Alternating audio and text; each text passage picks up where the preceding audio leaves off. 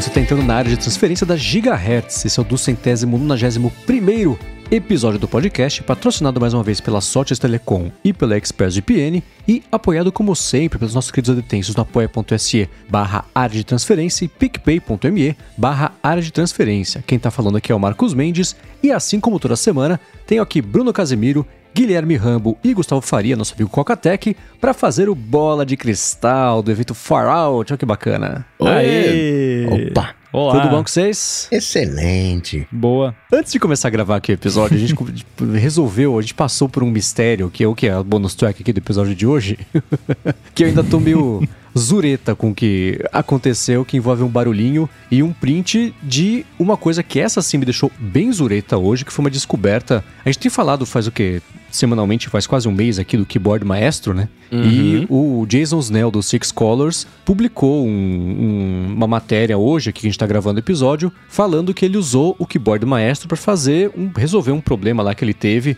que tinha que migrar os usuários lá, a galera que faz parte do, do, do, do, do grupo de apoio deles lá, de um sistema para o outro, foi pro Discord, só que o Slack não deixa você fazer um deletar todo mundo ao mesmo tempo no grupo de usuários, tem que ser um por um, e tinha mais de mil pessoas. O que ele fez? Ele criou um, uma espécie de roteiro repetitivo no keyboard maestro e, e fez lá, cadastrou para fazer mil vezes o mouse no lugar certo, apertar o botão para selecionar a pessoa e clicar para deletar também. Só que é com uma função que eu nunca tinha visto, que é a coisa mais incrível do mundo que eu vou usar, vou explicar para que que é já já, que você sobe uma imagem no keyboard maestro e fala, ó, oh, você passa o mouse e clica em cima desse, desse negócio aqui que tá na imagem. E ele vai na interface, procura, encontra e clica no botão ali que você falar, ou no lugar que você falar, que é uma das coisas mais bacanas Nossa. que eu vi que o keyboard maestro consegue fazer. Incrível. Bacana, hein? É incrível mesmo, cara, ainda mais porque esse tipo de, esse tipo de coisa que é repetitiva é, é chato para um caramba, né? Então, uhum. meu Deus, salva vidas. Porque ganha,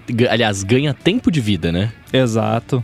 Eu lembro, acho que era com OCR de imagem. Vira e mexe, seu Mendes se, se encanta com alguma função do, do keyboard maestro. E aí vou te sugerir para que você leia todas as funções ali, todas as. Mas o keyboard maestro é infinito que ele consegue fazer. Não, não é infinito. Tem ali uma meia dúzia de 100. Porque eu não conheço ninguém que se arrependa de ler manual. Ninguém quer ler manual. Mas é. quando a pessoa lê e sabe, ah, caramba, dá pra fazer isso, dá pra fazer aquilo outro, não tem ninguém que, que se arrependa. Não conheço ninguém, caramba, li aquele manual e não serviu de nada. A melhor coisa técnica. É que nem documentação, é, né? Tem que ler, não tem jeito. Senão vai ficar essas migalhinhas. aí semana que vem vai sair um outro post, aí vem o seu mente, caraca, o que mais faz isso também. Posso te falar que a minha vida é muito mais empolgante não sabendo das coisas, então? Olha como eu fiquei animado. Nunca fico animado com nada. Ou seja, você tá dizendo que, que manual é spoiler. Exatamente. Ignorância é uma benção. É, não, já aconteceu várias vezes comigo, assim, de. Porque o mesmo vale para documentação de, de, de, software, né? De tipo, tá lendo a documentação da Apple lá, procurando alguma coisa que nada a ver, e aí passar por uma parada e, e ler. Nossa, isso aqui eu tava com problema com isso no outro dia, então era isso. Devia ter lido a documentação. que a gente adora falar que é ruim a documentação, não uhum. sei o uhum. quê, mas não, não vai ver, né? Ler pra, pra ver se é ruim ou não, né? É, então, e isso eu vou usar muito porque acho que eu comentei rapidinho outro dia sobre isso aqui. Eu assinei o Google Fotos lá para fazer o backup das minhas fotos, porque eu tenho aquele displayzinho do Google na cozinha de casa. Eu queria que fossem minhas fotos, fotos legais minhas, que eu pudesse selecionar quais eu queria que aparecesse lá no wallpaper dele. Não deu pra fazer. Eu falei, então dane Mas tem tipo 15 mil fotos backupadas no Google que eu não quero mais que fiquem backupadas. Quem disse que ele deixa você deletar tudo ao mesmo tempo? Não dá. Tem que ser uma por uma, né? Então eu vou fazer uma Nossa. macro que nem essa aqui. É, não, é ridículo, patético. É, é um, talvez Mas não tem como você seja. falar, uh, não tem uma opção de tipo remove todos os meus dados, tem que ter, é obrigatório por lei, isso aí. Então, mas aí é, é a opção forma. nuclear, tipo, delete a minha conta e tudo a respeito dela da existência. Ah, aí... mas tá errado, não. tá errado. É, então. É, tá muito errado isso aí, ó. Processinho no Google. É que nem no. Quem tem tempo de abrir processo? No iMessage. Eu queria uma função que apagasse todos os anexos do iMessage, né? Todas as fotos. Uhum. não tenho apagar tudo. Tem que fazer essa macrinho aí. Eu também, é. porque tem tipo 15 GB de anexo do iMessage e eu não quero isso. E aí o único jeito de você apagar é apagar todo o histórico das conversas, mas eu quero o histórico das conversas, eu só não quero os anexos, né? Bye. Então, e aí o que eu vou fazer vai ser uma macro no keyboard maestro para fazer exatamente uma macro não, né? Essa programaçãozinha fala assim, ó, você vai nesse lugar aqui, aí você clica, aí você espera um segundo para abrir o menu. Nesse lugar aqui você clica, aí você espera 3 segundos até que ele carregue a próxima foto e repita. Vou deixar uma noite fazendo isso, com sorte de manhã vai ter terminado ou vai ter funcionado. Agora, deve ter, né? Só que o para você o lance do keyboard maestro deve ser bem mais, mais prático, mas deve ter alguém já que fez algum scriptzinho JavaScript que você cola no console do navegador ali, que ele faz a chamada de API direto, que faz bem mais rápido, né? Uhum. Deve ter, alguém já deve ter feito isso. Boa, vou caçar também. Eu achei coisas do tipo assim, ah, se, porque a interface deixa você clicar e arrastar para selecionar mais de uma, mas ele não faz scroll arrastando, né? Você tem que selecionar a tela várias vezes. Aí assim, ah, ah o que eu fiz foi o Ctrl, Command Shift aqui, de reduzir o máximo a tela para ficar tudo pequenininho, aí eu consegui selecionar mais uma vez. Mas é, ficar brigando com o sistema para fazer isso, eu falei, ah, a hora que aparecer uma solução melhor eu faço. Apareceu, então é assim que eu vou fazer. Ó, eu achei aqui alguém falando nos fóruns do Google uma forma supostamente que dá para apagar tudo. É, então vou mandar o link aí para você e você vê se te ajuda. Mas é uma resposta de 2019, né? De repente mudou alguma coisa desde então, mas vale É. dar uma olhadinha.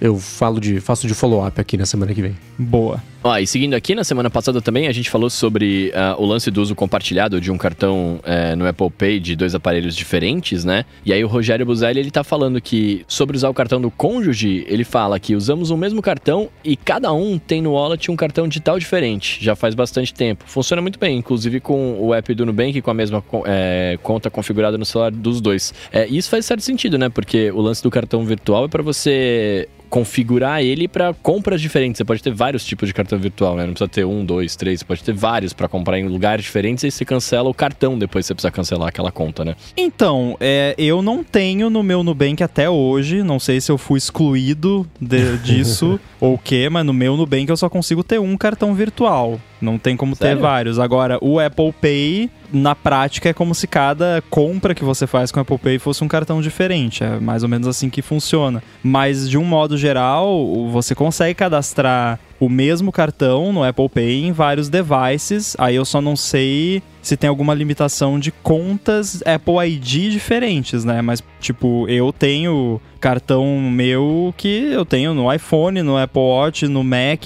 no iPad, no outro iPad, no outro Mac, sabe? Então, pelo menos em devices diferentes na mesma conta do Apple ID é de boa. Talvez com contas diferentes do Apple ID possa rolar alguma limitação, dependendo do cartão, não sei. Mas no geral, não é tão complicado assim, né? Você tendo ali os dados do cartão, tudo certinho, e podendo fazer lá aquela validação que os bancos pedem pra fazer, é tranquilo. É, Eu só estranhei muito ser possível você colocar a mesma conta do Nubank ou de qualquer banco, na verdade, em mais de um telefone ao mesmo tempo. Isso eu falo, nossa, que porta que tá sendo aberta aí, que risco, né? Tudo bem que, é, no caso, por exemplo, Na do Rogério verdade, Buzelli, bacana, não. funciona, Na- né? Mas. ah. Não, né? É, é fazer direito. Se, se o negócio tá feito direito, não tem nada que. Tipo, aquela trava de device, a trava é do device, não é a trava de, ah, se tiver mais de um device vai dar ruim. Não, é tipo, se o você validou o device lá, tirou a foto com o jornal da data de hoje, com a foto do- da sua mãe, sabe? Aí beleza, né? É, Tem que ter essas verificações todas. Agora,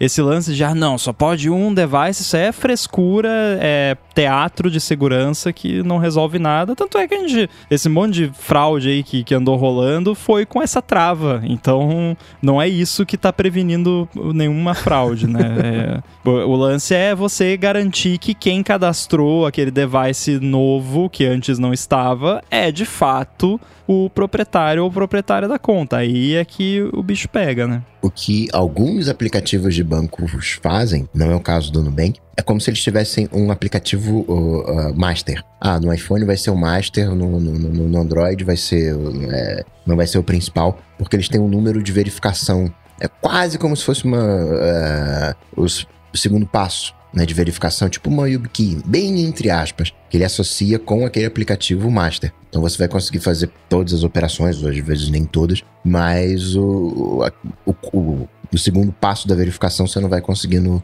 no segundo aparelho, só no principal. É, como se você tivesse um admin Sim. da conta e, e outras contas de acesso só, né? Mas é que nem, por exemplo, é, na conta empresarial do, do banco, eu fazia uma transação e depois eu, eu mesmo acabei de fazer a transação, vou lá em aprovações e aprovo a transação que eu fiz, porque para habilitar a transação. É, é- é engraçado, né? Mas assim, se tivesse eu como administrador e outras pessoas com acesso a essa conta, se eu dependesse de minha aprovação de uma conta, beleza. Mas eu acho engraçado eu, o administrador, mandar fazer a transação e depois ter que aprovar eu mesmo, uma coisa que eu fiz há 5 segundos, em que daria pro sistema saber, né? Mas mais uma camada de segurança. Melhor que não ter, né?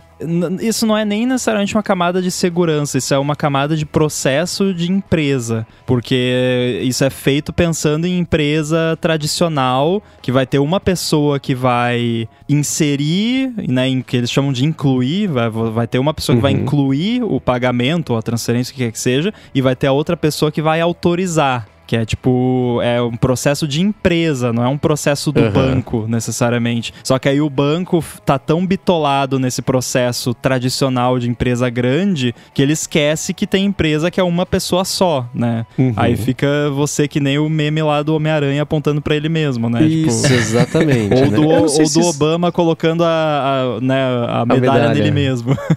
É, eu não sei se esquece ou se não liga. Tipo, ah, tá.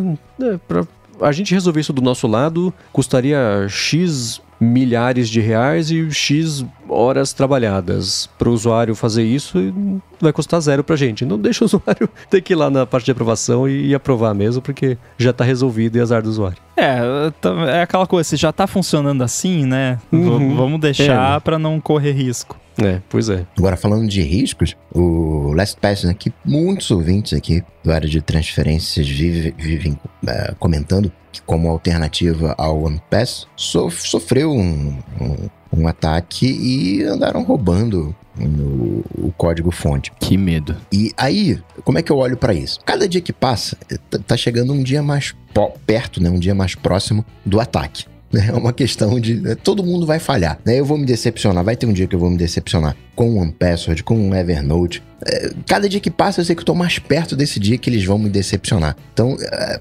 isso acontecendo uma vez não fala muito da, da- da- da- do LastPass, né? Não- acho que não é pra crucificar o LastPass por causa disso. Acho que todo mundo dá uma garoteada. É mais o como lidar com isso, se eles vão lidar com isso de uma maneira legal, vão informar os usuários, falar o que fazer, quais foram os riscos, ó, faz isso aqui, faz aquilo outro. Porque o ataque está sendo feito a, a todo instante. É mais como eles vão lidar com isso do que qualquer outra coisa. Mas isso não pode acontecer dia sim, dia não, né? Tem que ser uma vez a cada 38 anos e vá lá.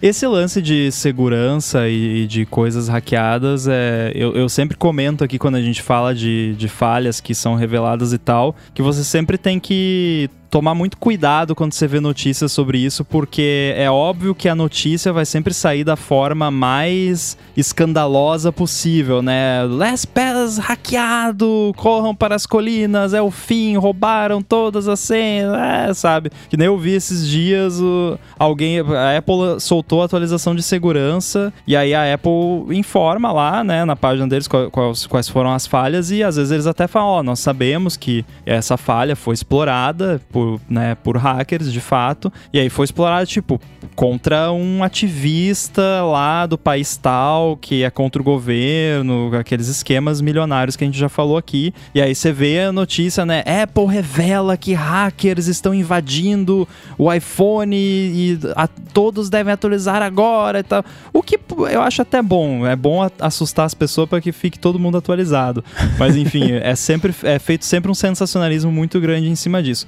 Dito isso, isso foi um preâmbulo para validar o que eu vou falar agora. LastPass não recomendo. O, o LastPass tem um histórico complicado. Que assim, uma coisa é fato, toda empresa de tecnologia, especialmente né, mais expressiva, vai sofrer vulnerabilidades e vai eventualmente ter incidentes de segurança. Isso é toda empresa vai ter, por melhor que seja, vai acontecer. A questão é qual a frequência disso, qual o motivo que isso acontece, se é simplesmente, ah, foi uma falha que acontece ou se foi negligência, como a empresa lida com isso. São, são fatores que você deve levar em consideração. Com relação a como a empresa lida, eu não posso falar muito com relação ao LastPass porque eu realmente não sei, mas pelo que eu vejo, eles lidam da melhor forma possível. Agora, com relação a histórico, se você olhar no, na, na página deles, eles tiveram.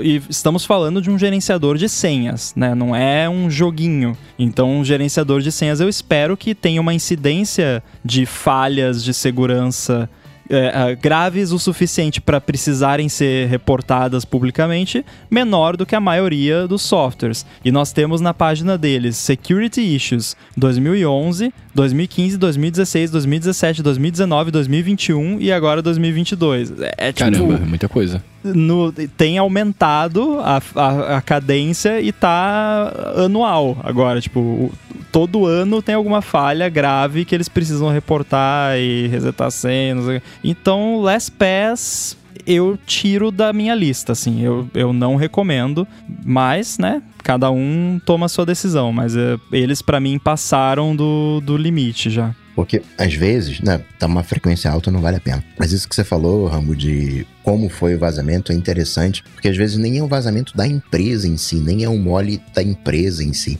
Lembro de um caso, aquele caso que, se eu não me engano, foi começou com o LinkedIn.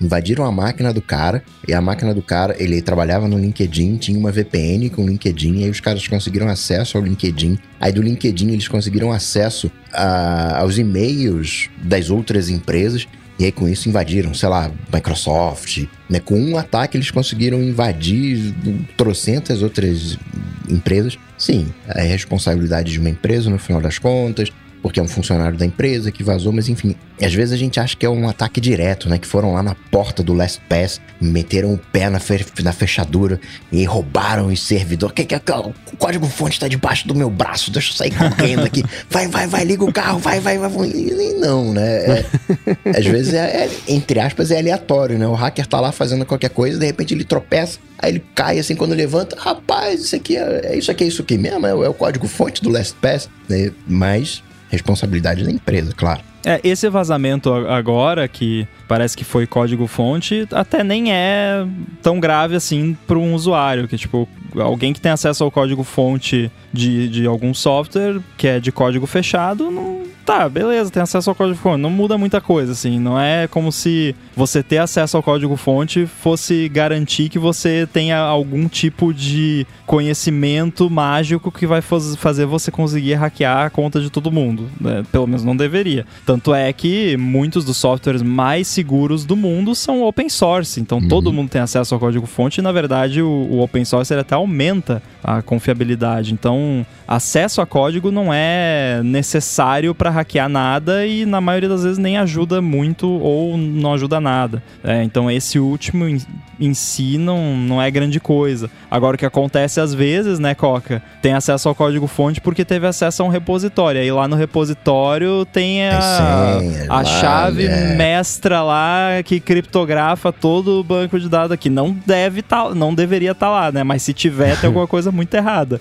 Mas enfim, pode acontecer, né? Já aconteceu, sim, inclusive. Sim. Ou às vezes rola phishing também, né? Tu, aquele lance do Twitter lá que hackearam um monte de conta verificada, tudo indica que foi phishing, que foi phishing contra funcionários do Twitter. Então, ah, acessa aqui com a sua conta corporativa do Twitter para ver não sei o que, acessar não sei o que, responder não sei o que. A pessoa vai lá, acessa. Claro que uhum. é como você disse, em todos os casos é responsabilidade da empresa, porque isso é falha de processo. Se você tem funcionário caindo em phishing e digitando as credenciais internas dele por aí sem cuidado, você não treinou esse funcionário direito a culpa é sua, não é nem do funcionário, é da empresa. E se o seu sistema né? O, o, cara, só pelo, por ele conseguir lá as credenciais do funcionário, ele tem acesso a tudo que o funcionário tem, também tem alguma coisa errada.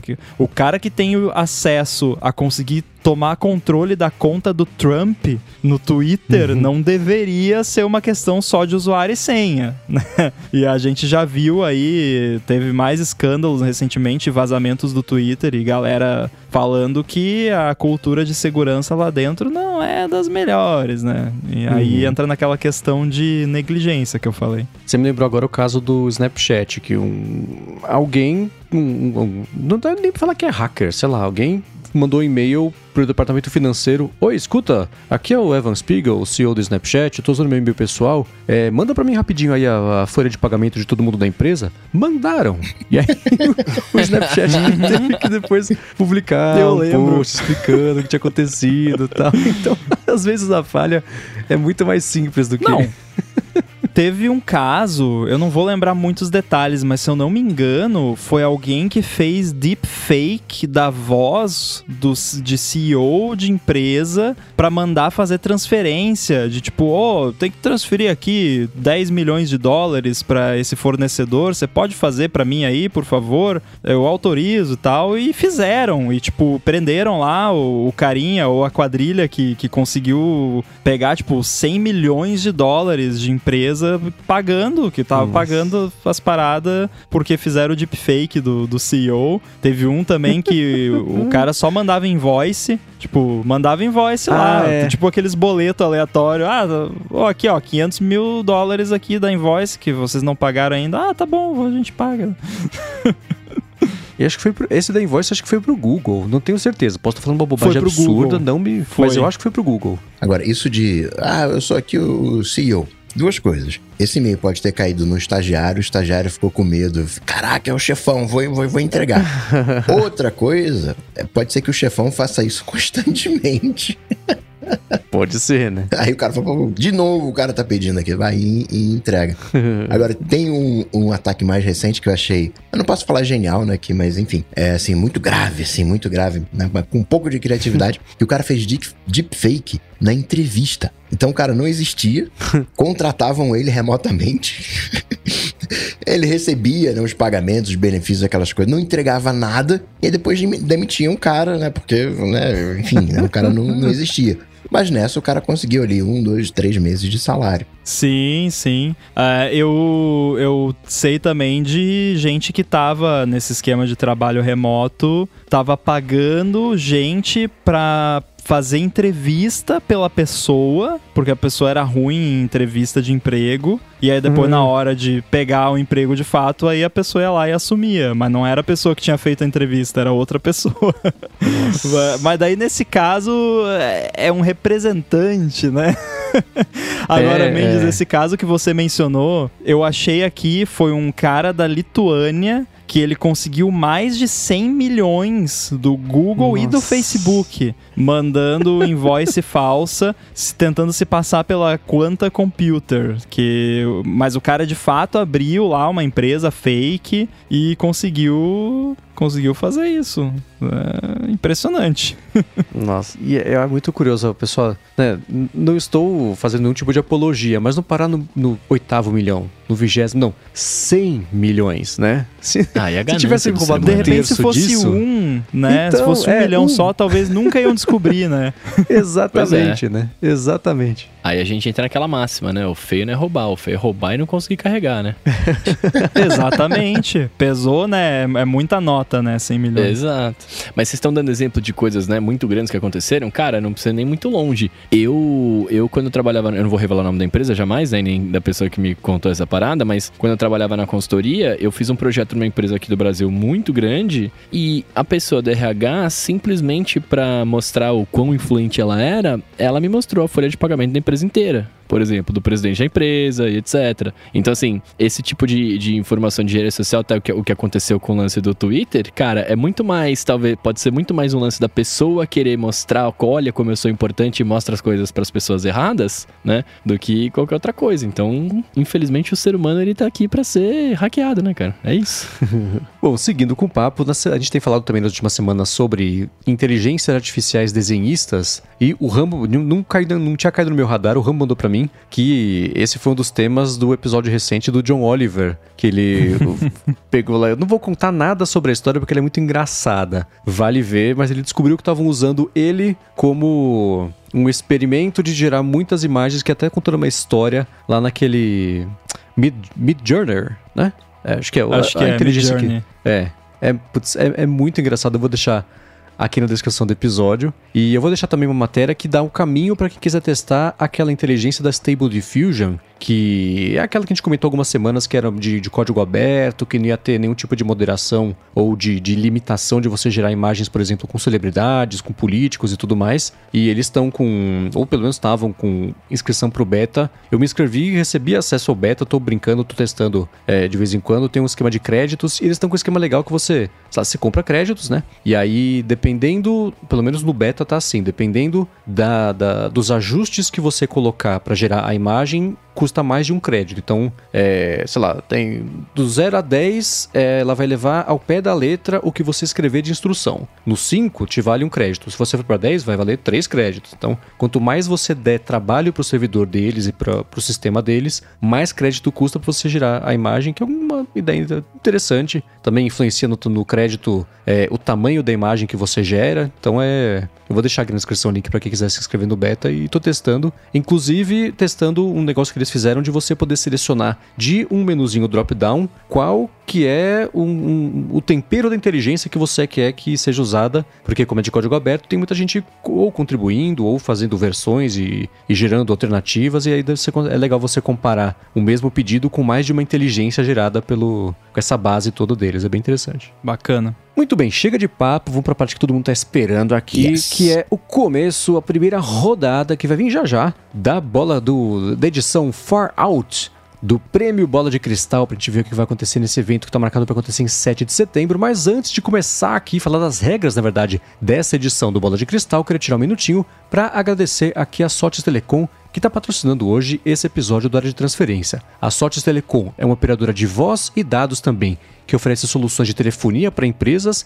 e ela tem um serviço de PABX na nuvem, que é a solução perfeita para sua empresa ter mobilidade e facilidade na instalação de ramais e de linhas telefônicas. Com o PABX em nuvem da Sortes Telecom, você implementa ramais na sua empresa totalmente pela internet, sem precisar de uma nova fiação, aquela complicação toda que é meio inerente disso aí, e ela dispõe também de uma série de ferramentas de gerenciamento, tipo painel de relatórios online, para você acompanhar as métricas e ligações das suas equipes. Além disso, com o PABX e nuvem da Sorte Telecom, você tem custo zero na comunicação entre a matriz e as filiais, então além de ter facilidade para administrar os ramais e ter acesso às métricas também de ligações da equipe, você economiza com a comunicação interna. Uma outra coisa legal é que nas regiões aqui de São Paulo, São Bernardo do Campo também, a Sotes Telecom oferece um link dedicado em fibra ótica para empresas. Então, para você que está procurando uma qualidade bacana de serviço, flexibilidade e baixos investimentos também no serviço de voz, entre em contato com eles pelo link que eu vou falar agora. É o sotes.com.br. Vou soletrar S-O-T-H-I-S.com.br. Você pode contatar eles também usando o Facebook ou o Instagram pelo arroba Sotes Telecom e eles vão poder te ajudar a resolver de vez a telefonia e comunicação, telefone IP da sua empresa. É claro que se você falar que você é um ouvinte aqui do podcast, você vai ter uma atenção especial, porque é só gente bacana que escuta aqui o podcast. Então, mais uma vez, acessa lá sotes.com.br ou arroba sotestelecom no Facebook e no Instagram. Muito obrigado a Sotes Telecom pelo patrocínio mais uma vez aqui do Área de Transferência e também, claro, pelo apoio a toda Gigahertz. Valeu! Obrigado, Sotes Telecom. Muito bem, vamos lá. Vamos falar sobre as regras que as pessoas que já escutam a DT faz tempo conhecem, mas vale relembrar, né? Porque a gente mesmo tem essas regras frescas aqui para fazer os nossos chutes. É o seguinte: bola de cristal do evento Far Out. Todos os chutes que a gente vai dar a partir de agora, exceto da última rodada, eles vêm de uma lista que a gente leu, contribuiu, concordou e tem aqui a lista canônica de chutes possíveis para esse evento. A gente compartilhou aqui entre nós só essa lista aqui no, no Notes, depois de umas certas patinadas para conseguir fazer com que os quatro tivessem acesso a ela, porque o Notes não é muito amigável, né, para fazer esse tipo de coisa. Não é nada amigável. Eu, eu não consegui acessar as notas. pois é, então a gente tem aqui os chutes todos registrados, não tem meio ponto, ou acerta ou erra, né? Porque vamos, vamos facilitar para nós do futuro aqui na semana que vem. E os pontos só valem se a informação, se o chute, na verdade, ou ele for mencionado no evento ou aparecer no evento, naquele telão, por exemplo, né? Com a, não é nem mais uma nuvem de palavras, com o, o mosaico de, de novidades ali, de, das coisas que a Apple está anunciando. E caso haja algum empate lá no finalzinho da contagem dos pontos, o acerto mais improvável vai valer como o critério de desempate. E se mesmo assim continuar empatado, a gente vê o que faz na semana que vem, porque isso não aconteceu ainda, não precisamos usar uma regra assim. então é isso. A gente vai, como sempre, seguir a ordem alfabética aleatória aqui para dar os primeiros chutes da primeira rodada. E isso significa que o Bruno vai logo de cara aqui falar sobre o que ele acha que a Apple vai anunciar o headset. Só, Vamos lá. Só, só uma coisinha aqui nessa, na, no Notes, na nota compartilhada. Eu devo estar com algum problema de acesso aqui porque eu não estou conseguindo visualizar os chutes de iPad. Ah, Pô, você, teve oito horas tinha para adicioná-los na... é. Não, não, correção, ele não teve 8 horas porque o link tava errado. Ele teve Pô, teve uma oito hora. horas para ver que o link estava errado.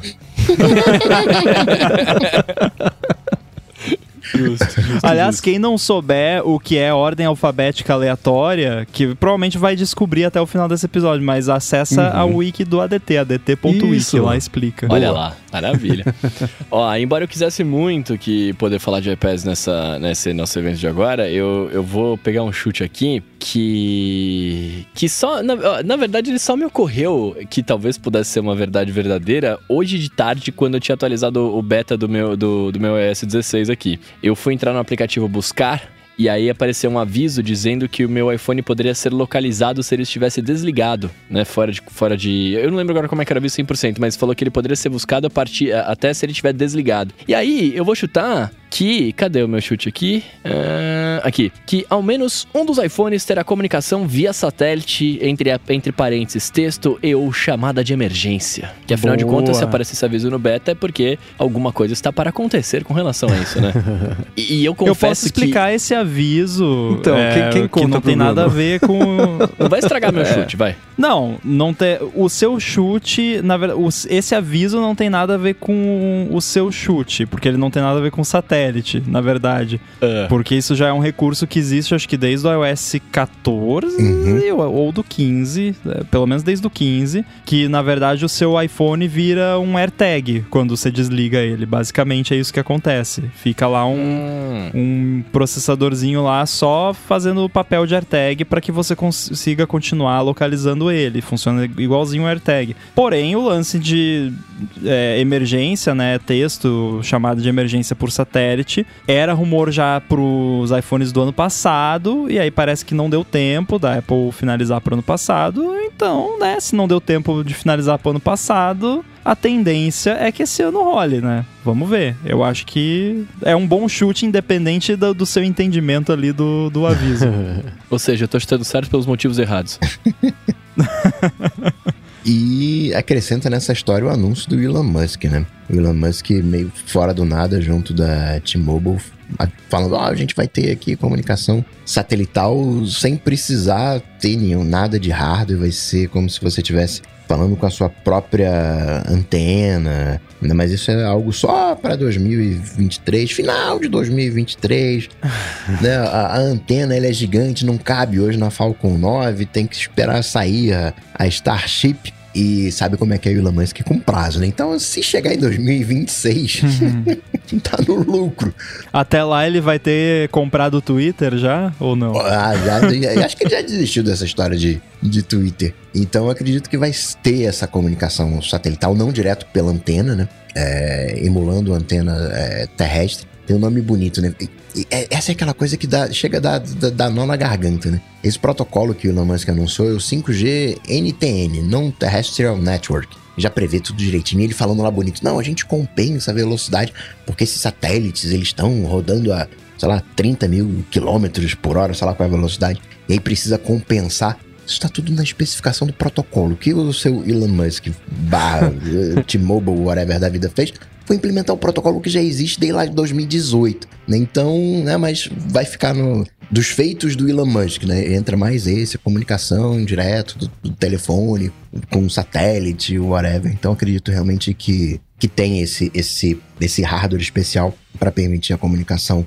satelital é diferente do processo, porque no caso do. Como emula uma antena, no caso do Elon Musk, precisa ter a frequência disponível, ou seja, precisa de parceria com a operadora, porque está na frequência do 5G. Essa, essa comunicação satelital é uma outra frequência, uma frequência aberta, dedicada para isso. Então pode ser de uso global, mas o uso do Elon Musk tem que fazer acordos em cada país para poder fazer o uso daquela, daquela frequência. Bom chute, Bruno. É, isso aí que você falou do, do, do, que o Musk falou que nada mais é do que o protocolo que todo mundo vai ter que seguir, que já teria que ser implementado. É tipo, eu esqueci o nome da, da agência, isso foi até apareceu no Mad Men, que era a campanha do Lucky Strike, que isso aconteceu de verdade. O Lucky Strike, lá a marca de cigarro, veiculou uma campanha falando que o, o fumo deles, o cigarro, o que vinha lá no, no miolo, era torrado. It's toasted. Tipo, todos são. Mas a Lucky Strike falou como se fosse um benefício, uma coisa exclusiva deles e virou um símbolo deles. E, tipo, qualquer marca que falasse, não, o nosso também, ia parecer que tava copiando. Não, o negócio é feito desse jeito, né? E aí eu tentei achar que o nome da. da, da, da é, uma, é uma dupla de criação famosa da história da publicidade que fez isso aí. E, e tinha, acho que aqui no Brasil teve uma que, ah, as nossas garrafas, elas são lavadas e, e, e a vapor, não sei quantas vezes. Tipo, isso é padrão também de mercado, mas fez isso, falou que é assim. Então você fala como um benefício uma coisa que é natural do seu negócio, né? Então, é isso aí, né? Dora, Dora, Dora, Dora, pílula. Não, esse você não tá fazendo mais que obrigação. O protocolo é isso. Pra funcionar tem que ser assim, né? Não é como se você estivesse trazendo um grande benefício. claro que isso tira o brilho dessa comunicação satelital, né? Porque é, talvez a galera nem saiba disso, mas fica aquela coisa, ah, tá, mas se eu esperar um ano, meu telefone antigo vai falar também, né? Isso, esse, essa comunicação satelital me parece mais o FM, né? Aquela coisa legalzinha, mas que na prática nem, todo mundo reclama que gostaria de ter, mas não, ninguém usa, né? Pra, pra, uhum. pra efeitos práticos. Siri no Mac. Muito bem, dando sequência à ordem alfabética aleatória, Sr. Coca, sua vez. Então, eu vou. Talvez seja torcida, mas já que a gente tem iPhone, perdão, já que a gente tem Apple Watch com tela always on, já que a gente tem iOS 16 com coisinhas que tem uma cara de always on toda a vida, aqueles widgets, né? Aquela personalização. Então eu vou dar um pitaco aqui, vou apostar as minhas fichas aqui, 10 fichas, que ao menos um dos novos iPhones vai ter tela always on. Boa! O que a gente espera de uma tela always on no iPhone? Ou não o que a gente espera, mas o que a gente acha? Enfim, o que, que vocês acham? É, pra, o que eu espero, o que eu torço, o que eu queria, por ser né, o, o edge case, sempre tentar ser minimalista ao máximo, eu, eu queria já o que eu sei que não vai ter, que é poder customizar 100% para aparecer só o que eu quisesse na tela. Por exemplo, né, mostrar só a tela inteira desligada, não precisa nem mostrar o horário, mas mostrar que tem uma bolinha ali de notificação. Eu não ligaria isso, tô dando um exemplo. É que eu não sei o que usaria na televisão, eu queria que desligasse, né? Que até já tem a bolinha, né? Já tem a bolinha que você viu hoje. É, apareceu hoje para mim inexplicavelmente ter reproduzido, não conseguiu. O Rambo falou: É, você tá meio.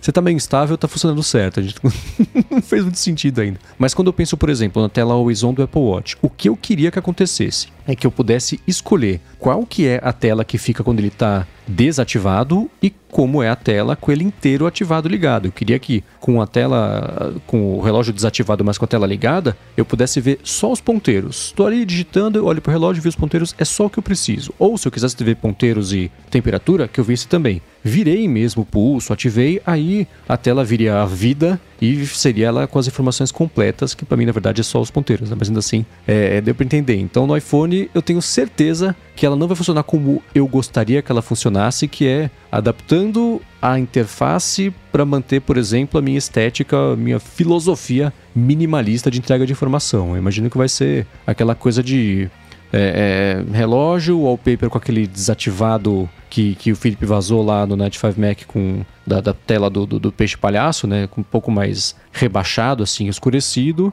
E se a pessoa usar os, os widgets como ele estava desde a última vez que ela ligou, com uma, uma taxa de atualização é, bem infrequente. Tive uma ideia agora que pode ser derrubada muito rapidamente dependendo de um detalhe. Hum. Tem como configurar automação pessoal no shortcuts, o Coca vai saber, para rodar quando bloqueia e ou quando desbloqueia não o aparelho? Não, né? ainda. né?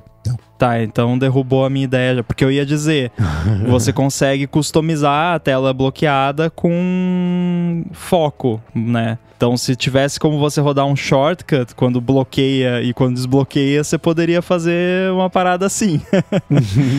Mas é, eu acho que vai ser como você disse mesmo. Eu imagino que assim, tudo que é foreground, né? Tudo que fica no primeiro plano ali, então as complications, widgets, né? Na, na lock screen, o horário, essas coisas, eu imagino que vão permanecer ali quando tiver no modo always on e o que, né, background vai desaparecer. O lance do wallpaper propriamente dito eu não tenho certeza se eles vão seguir com aquela ideia lá, talvez é uma coisa que ainda, né, dava tempo ainda deles mudarem de ideia ou de ser uma parada que, tipo, o wallpaper vai animar ali quando você ela entra no modo always on, mas não vai ficar visível, né? Vai ficar, vai apagar de vez depois de um tempo. É, eu tenho mais esperança que no iPhone eles deixem você customizar mais do que no Apple Watch, porque o Apple Watch é mais simples e tal. Então acho que talvez no, no iPhone ainda dê para dar uma customizada. E se eventualmente eles, né, mexerem no lance dos shortcuts, talvez até role de fazer uma customização mais avançada.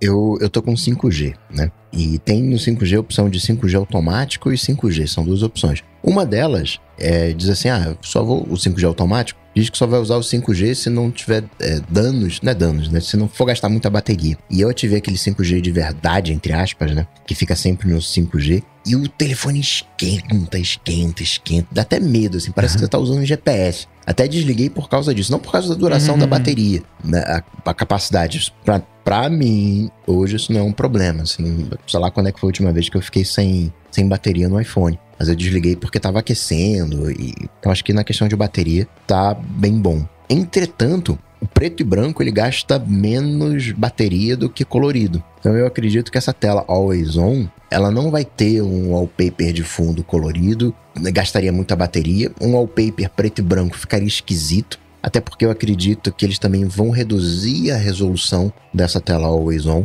Não vai ser uma tela full, full, full. Vai ser, sei lá, meia boca ali. Então, acho que ele tem uma carinha, para mim, de ser uma outra tela que seria configurável. Né? Eu gostaria que fosse que tivesse a lock screen. A tendência é que seja a lock screen sempre ligada com né, uh, isso que o Rambo falou, né, o foreground fica ali e o background desaparece. Mas eu gostaria que fosse uma tela que eu configurasse, porque acaba que quando eu pego o iPhone para acessar, eu quero ver as notificações todas completinhas. Mas quando ele está, por exemplo, em cima da mesa, eu não sei se eu quero ver as notificações. Eu quero ver, sei lá, a previsão do tempo. Né?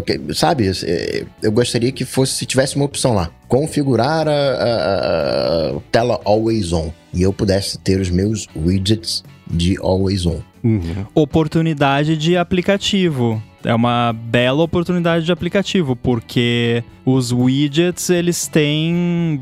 Você tem como mudar o visual do widget de acordo com o device estar tá bloqueado ou não. E poderia ali, só o widget Smith da vida, fazer, ah, esse slot aqui vai ser previsão do tempo quando tá no modo always on e calendário quando tiver no, no modo desbloqueado. Dá para fazer. Assim, é tecnicamente possível. Eu não vou fazer porque eu não tenho tempo, mas se alguém se algum desenvolvedor tá escutando, tá aí ideia de graça, se é que o David Smith já não, não fez, né, ou não tá fazendo. Então fica a dica aí. E aí que eu entro porque eu comecei a desenvolver um aplicativo não, tô... Opa!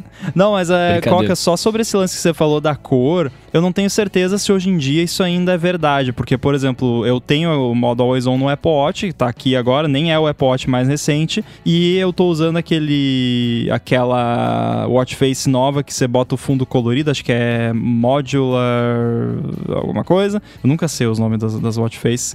E o texto e alguns elementos eles ficam azul, na cor azul, que é a cor que eu selecionei selecionei lá. Então acho que no iPhone talvez vai rolar um, um pouquinho de cor, mas não, né, assim, não um arco-íris, né? Pode rolar. Assim, é, falando de tela OLED, é, você, cada pixels, na verdade, são três pixels. Então você tem que acender os três. Quando você está no preto real, esses três pixels estão apagados, então você não gasta aquela energia. Se você vai acender em branco, você vai ter que acender todos os três pixels lá 100%. O que, que a galera coloca? Coloca ali um, né, geralmente, coloca ali um cinza ali, né, uma, uma meia boca. Pode ter uh, as cores, mas teoricamente, sim, você vai ter um, você tende a ter um gasto maior de energia. Pode ser marginal, né, pode ser aquela coisa, cara, isso não faz diferença aqui. No final do dia você vai ter 30 segundos e a mais de quanto bateria. menos pixels, É, quanto menos pixels melhor, né? men- menos aceso ali, mas assim, não, não sei o que, que vai ser nessa, nessa mágica, porque dentro do processo de reduzir a.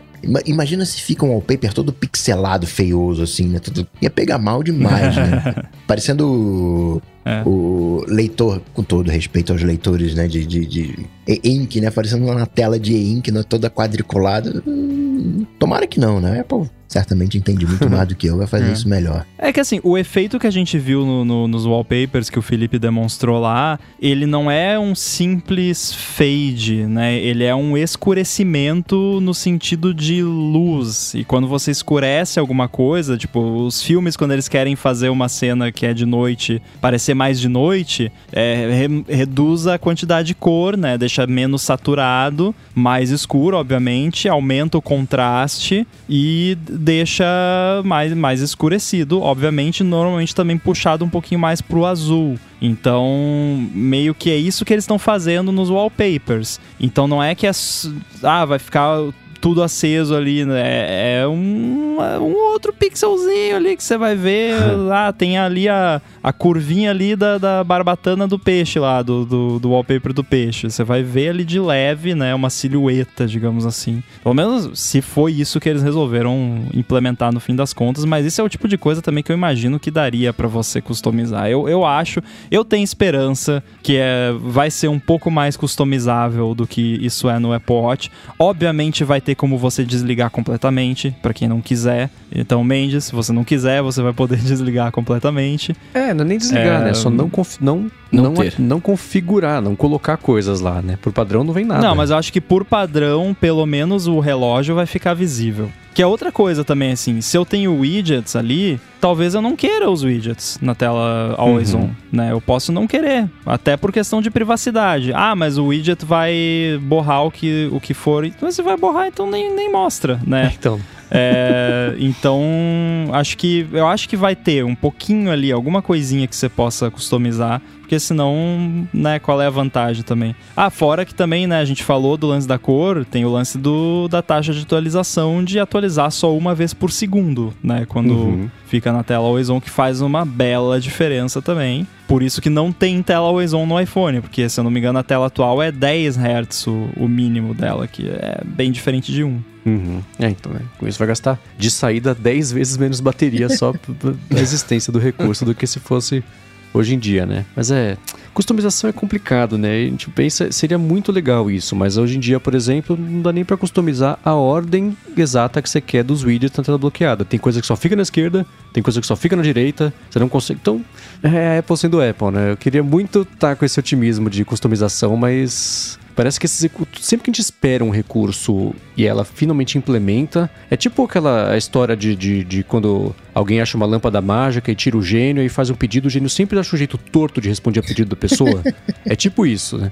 É. Você vai. É exatamente o que você queria, porém vai dar um choque cada vez que você for usar. Mas aí eu não quero, ah, puxa, é assim ou não é. Ah, então deixa pra lá, né? Então, essa tem sido a experiência que eu tenho visto com as coisas que ela implementa. É sempre com um twistzinho que você fala, puxa, se não tivesse esse asterisco seria tão mais legal. Mas enfim. Mas e você, Mendes, quer o quê?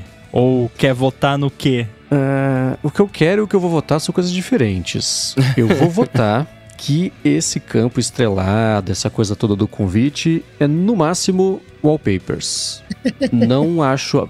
Eu queria muito que tivesse um modo astrofotografia nesse iPhone novo. Eu não acredito que isso vai acontecer espero estar errado, porque aí eu vou ganhar como usuário, eu vou ganhar no dia a dia, né? Que eu vou tirar um monte de foto do céu, vou ficar insuportável, talvez até volte usar o Instagram. Mas Não espero que isso aconteça. Eu acho que no máximo esse, esse campo estrelado vai ser wallpapers. Não vai ser isso, óbvio, né? Não vai ser wallpaper da Apple, vai ser talvez tipo foto da Via Láctea, né? Que nem já teve, na verdade. No, acho que no primeiro iPad, no segundo iPad, o wallpaper era uma longa exposição. Acho que tinha até um, um, um, um meteoro passando e tudo mais. Mas ainda assim, eu acho que no máximo wallpapers, essa arte do convite, é o que significa aí para esse evento, como tem sido nos últimos anos, mais do que astrofotografia. O negócio do satélite, se eh, tiver assim uma relação clara entre esse, esse, campo de estrelas e ser a comunicação por satélite da Apple, aí eu aceito perder o ponto. Mas se tiver o satélite, não tem relação com o wallpaper estrelado para mim.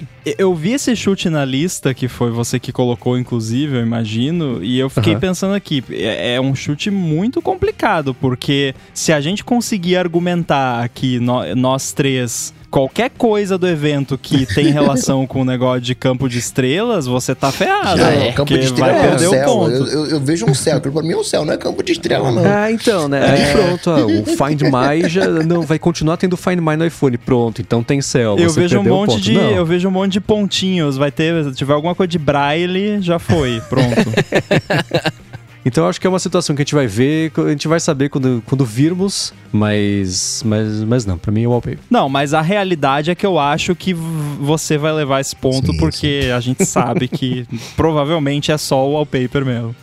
Mas que eu queria muito astrofotografia no iPhone, eu queria. Nossa, isso é irado. Compro o Android, eu sei, mas eu uso o iPhone. O máximo que eu consigo imaginar de astrofotografia no iPhone é um modo onde, sei lá, você coloca no time-lapse, digamos, não um modo astrofotografia, mas um, no, no time-lapse, ele teria a capacidade de reconhecer se ele está apontando para o céu, ele teria toda uma inteligência para reduzir é, contraste, brilho, sei lá, os nomes técnicos, para pegar aquela nuvem, né, de, de, de, que a gente vê, né, da, da Via Láctea. Acho uhum. que o, o, máximo, né, de astrofotografia que a gente poderia ver seria alguma coisa nessa linha, né, facilitadores para tirar é. uma foto melhor do céu. É, isso é muito Eu achei complicado. que você ia falar que, sei lá, ia ser um modo para tirar foto melhor de astros, tipo, da, tá passando o Hector Bonilha é. lá na rua, você tira uma foto. Mas agora, podemos concordar então, né, só para facilitar. Se tiver astrofotografia, você perdeu ponto. esse ponto, né? Sim, sim, sim, aí sim. Aí é, é uhum. muito claramente, tá, então pelo menos temos um item que é claro que, que uhum. se contrapõe aí a, a, essa análise de ser só o wallpaper. Sim, é. Esse que eu falei, eu perco ponto, mas ganho recurso se eu estiver errado, que vai ser ótimo para mim. É. Até prefiro, inclusive. Exato, win-win. Muito bem, e você, Rambo? Eu, eu tô surpreso que ninguém ainda pegou esse chute que é meio chato, então assim, né? ah. você eu não, vou pegar porque eu preciso ganhar pelo menos um ponto, né, no, no jogo. é a primeira rodada, então vamos devagar, depois eu pego um, uns mais é, ousados, grande, digamos né? assim. É, então vamos começar com pelo menos um dos novos iPhones. Não vai ter o tradicional Notch e vai ter ali uma pílula ou um furo, enfim, aquilo que a gente tem visto aí nos rumores, né, que não vai ser um notch, vai ser um recortezinho menor ali que não, não se conecta com a parte superior do bezel. Acho que essa é uma forma de explicar para ficar claro o que, do que eu tô falando, né, que não, não é grudado lá no topo, é só ali um recortezinho mais em cima ali no, no meio. Então acho que pelo menos um deles vai ser assim e provavelmente vão ser aí os modelos Pro, né? Obviamente. O pessoal tá chamando de, né, de iPhone, iPhone Pill, né? Sei lá, pílula do iPhone, né? Que é aquele formato de de comprimido de remédio. É interessante que supostamente, né, a gente viu aí já algum, algumas especulações que seria um, um buraquinho ali no lado esquerdo para a câmera, o sensor ali, e um uma pílulazinha separado desse buraquinho pro speaker ali, acho que também pro projetor do Face ID. Aí hoje rolaram algumas fontes aí falando que vai ser isso, porém no software eles vão preencher a, aquela pílula com preto. Então você olhando o, o device, você vai ver uma pílula, não vai ser duas coisas distintas. O que olhando os mockups eu achei mais agradável visualmente. Uma, uma testinha, não é mais uma testa dentuça, né? É uma testinha só. Então acho que essa testinha do iPhone ali ficou mais bacana e também que até uma coisa que eu mencionei no Stack Trace como ideia de que eles poderiam aproveitar esse espaço extra seria para, por exemplo, assim como nos Macs você tem aquele LEDzinho verde ali quando tá usando a câmera, no iPhone hoje em dia aparece lá no canto superior direito, perto do Control Center lá o, o, o a bolotinha verde, poderia mover para ali, né, para ficar do lado da câmera mesmo nesse device quando você está usando a câmera, fica uma, um pontinho verde ali. Acho que ficaria bacana, mais integrado com o hardware. Ah, acho que se for assim, eu vou, vou gostar. É, para mim, assim, eu não ligo pro Note, não vou ligar para isso também, vou achar legal. E já, eu, eu sei que eu vou comprar esse iPhone, porque o meu tá com a tela quebrada. então, é isso. Tá se convencendo sem gostar, né? Mas o, eu, eu vou te falar um negócio. É. Eu, eu não gosto tanto. Eu, o Note me incomoda menos do que um furinho só. Se é só um, um pontinho, né? Uma bolinha assim no meio, me deixa muito incomodado, cara. Então, que bom que vai fazer esse negócio que você falou de deixar, de completar o negócio pra não ficar as bolinhas separadas. As duas bolinhas separadas eu achei horrível. Se, se for isso, eu vou. Vai me incomodar muito. A pílulazinha junta, eu acho ok. Uh, se fosse separado, estranho. É, eu não sei se é costume, porque já tem muito tempo que a gente tá vendo, tem pelo menos um ano, né? Sendo generoso, só um ano que a gente tá vendo esse rumor de que ia ser essa pílula e do lado da pílula o buraquinho mesmo da câmera ali redondinho, né? Pra ir. Como se fosse um i minúsculo, né? Isso, que até o pessoal exato, é. fez é. uma montagem com o negócio de lado iPhone, né? Ah, pode crer, né? É, então, é, exatamente. É, é, o i de lado. Nossa. E aí apareceu hoje esse rumor. Dois rumores, né? O primeiro, esse aí de que na verdade a Apple não vai deixar ligada a, a, ligado esse espaço entre a perna do i e o pingo do i de lado ali, né? Que vai ser como se fosse um, um, um retangulão ali, um, enfim, um, Não é losango, né? Porque eu vi o pessoal comentando losango nos é podcasts. Pílula, um retangulão. É, tá, uma pílula, ok, beleza. não, não sei se é costume ou não, mas eu prefiro os dois furos do que o, o furo esticado, sabia? Eu acho que na minha é, é, interpretação de assim, quanto menos você mexer na tela, melhor ter esse pouquinho mais de tela para ver um vídeo, por exemplo, já é um pouco a menos que você tá, tá acabando com a estética do vídeo por furar o vídeo do que você, não foi você que fez, né? Não devia estar tá furando, né? Mas, Mas assim, é tela. Tá interferindo. É, é, então, né? É, é, a discussão filosófica sobre o Note, né? Mas eu prefiro o i do que só a pílula. O que eu sei que é contraditório, mas, mas enfim, esse sou eu. Vai ser triste, né? Você saber que poderia ser entre aspas, tela e tá preto, né?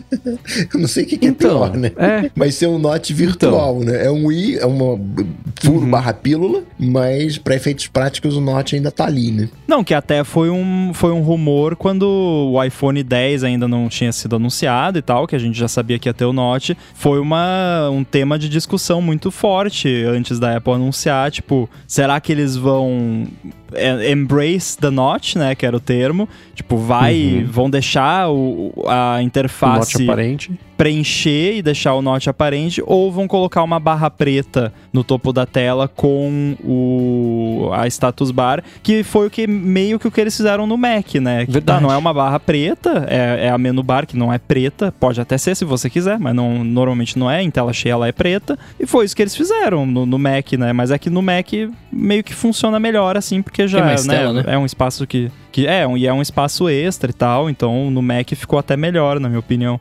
Mas eu fico curioso, por exemplo, por padrão, quando você for ver um vídeo, quando você vai ver um vídeo hoje por padrão no, nos iPhones com Note, em, no modo é, paisagem, ele não ocupa o espaço do Note, aquele espaço fica preto, né? Ele faz um pillar boxing ali. Com a pílula, será que eles vão manter assim ou será que eles vão, né, nesse caso, deixar o vídeo preencher ali e, e whatever? Não, porque aí, além de estar tá furando o vídeo de alguma outra pessoa que criou aquele vídeo para não estar tá furado, você tá mexendo na proporção do vídeo também. A não ser que o iPhone mude de proporção e ele fique 16 por 9. Ou- né? Aí sim, É, não, mas ou aí, 21 peraí. por 9, depende do vídeo, na verdade, né? Ou a Apple vai delegar isso para os aplicativos. Vai, por padrão, deixa o Note. E se o aplicativo. Não, na prática já delega, né? Sim, não, mas. Porque Ah, o mas aplicativo no caso tem de a opção. vídeo, vídeo, vídeo. Sim, mas, por exemplo, o, o do aplicativo fala assim: olha, eu quero que o Note não. Eu, eu quero que seja colorido ali, não, não pinta de preto. Deixa que. Eu me viro aqui, eu entendi que ali vai ficar um furo e tá ok por isso, né? Apaga o Note e usa o, Uhum. o furo, uma otimização do, do uso do- da pílula. É, eu ia fazer exatamente essa pergunta, porque eu ia pedir pra vocês são mais inteligentes que eu me educarem nesse, nesse aspecto, porque se for uma coisa que não é de hardware, né, é, eu imagino que o, o- desenvolvedor ia ter que se entender como que ele ia fazer com o Note, né, e aí cada aplicativo ia estar de um jeito, né, tipo, ah, esse eu quero que, né, no meu aplicativo vai preencher a tela, no meu não vai, né, e aí ia ser uma loucura isso quando você tá abrindo os diversos aplicativos, né, ou não, nada a ver. Geralmente a Apple segura na mão do desenvolvedor e, e obriga a consistência por- pelo próprio sistema. Não vai ser assim pra todo mundo, vai aparecer desse jeito. Ou não? Eu acho que se vai aparecer indicador de uso de câmera, microfone, coisa ali, vai ser uma no touch zone, até Uhum. porque é uma questão de segurança e privacidade, né? Então ela não vai querer que ninguém mexa ali. Mas no Facebook é ser o primeiro a fazer uma interface com uns toques de laranja e, e qualquer outra É. cor, e, e verde, pra você nem Verde. perceber que ele tá ali com a câmera e o microfone ligado quando você tá navegando. Agora, ô Mendes, muito me espanta você falar que o, o vídeo vai ficar furado e que ele foi concebido para não ser furado quando você escuta podcast em duas vezes. É verdade, eu falei que era uma contradição. Enfim, Ah, a tá, então tudo hipocrisia. Enfim, Mas é então uma tudo bem. diferença entre você escutar um podcast em duas vezes, que eu escuto até três vezes, dependendo do podcast, e ver um filme acelerado. Isso pra mim é um crime absoluto, né? Mas o, o podcast específico, se for escutar audiolivros, eu acho que tão, eu, eu também. Mas depende do podcast, na verdade. O 20,000 Hertz, por exemplo, que ele é uma produção de áudio, que é diferente de um, de um podcast conversado, eu escuto em uma vez só. Não escuto acelerado, porque aí sim tem, faz diferença você escutar do jeito que ele foi criado, com a música, com a trilha, com a pausa, com que é diferente de um papo, né? Mas eu vejo a contradição. Concordo com você. Quero só mencionar o comentário do César, que ele comentou sobre esse lance, né? Ele falou assim: não é possível que desliguem sempre aquela parte da tela. O César tá indignado. mas eu fico pensando, mas o iPhone com Note tem uma área já muito maior que tá sempre desligada. Só que você nem sabe que tá ali, né? É, então eu não acho um absurdo. Tipo, você 10 pixels, sei lá, nem isso. Então, se ficar sempre. É, é parte do hardware. Tipo, o fato de ter uma tela ali é irrelevante, né? É, a Apple decide o que ela quer fazer, né? Se, se, se ela decidiu, não, isso aqui não é software, isso aqui é hardware. A, a gente só está aproveitando que tem tela ali para colocar, em vez de colocar um LED, a gente coloca um pixels numa tela. Beleza, né? Não é só porque é uma tela que precisa ser usado como tal, né? Assim como tem. eh, Teve algum app, não sei, não foi o Pical, que teve algum app logo depois que a Apple lançou o iPhone 10, que quando você tirava um screenshot no, no iPhone 10, na área do Note ele colocava alguma coisa ali, uma mensagenzinha engraçadinha, alguma coisa, porque você consegue, né? Colocar coisas ali, só que não aparece porque a tela não existe ali, né? Então, é uma pegada é parecida. verdade. Tinha esquecido disso. Bom, e abrindo a segunda rodada, eu vou a muito contragosto, mas os meus companheiros de mesa de microfone me obrigaram a fazer essa aposta, enfim, com contragosto, mas enfim, o Apple Watch Series 8 vai ter um sensor novo, um, né, de temperatura.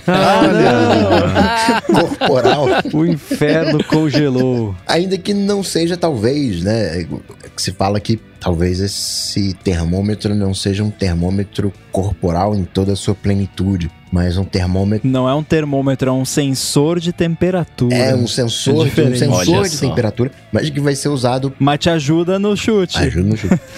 que é pra, de repente, questões de fertilidade, não pra medir a sua temperatura diretamente, né? Caramba, você tá com febre, mas num primeiro momento pra né, trazer algum, algum detalhamento de saúde maior n- em coisas que dependam de, de temperatura e depois, lá pra frente, vira a febre. Mas a contragosto, tudo novo, sensor no, no Apple Watch Series 8.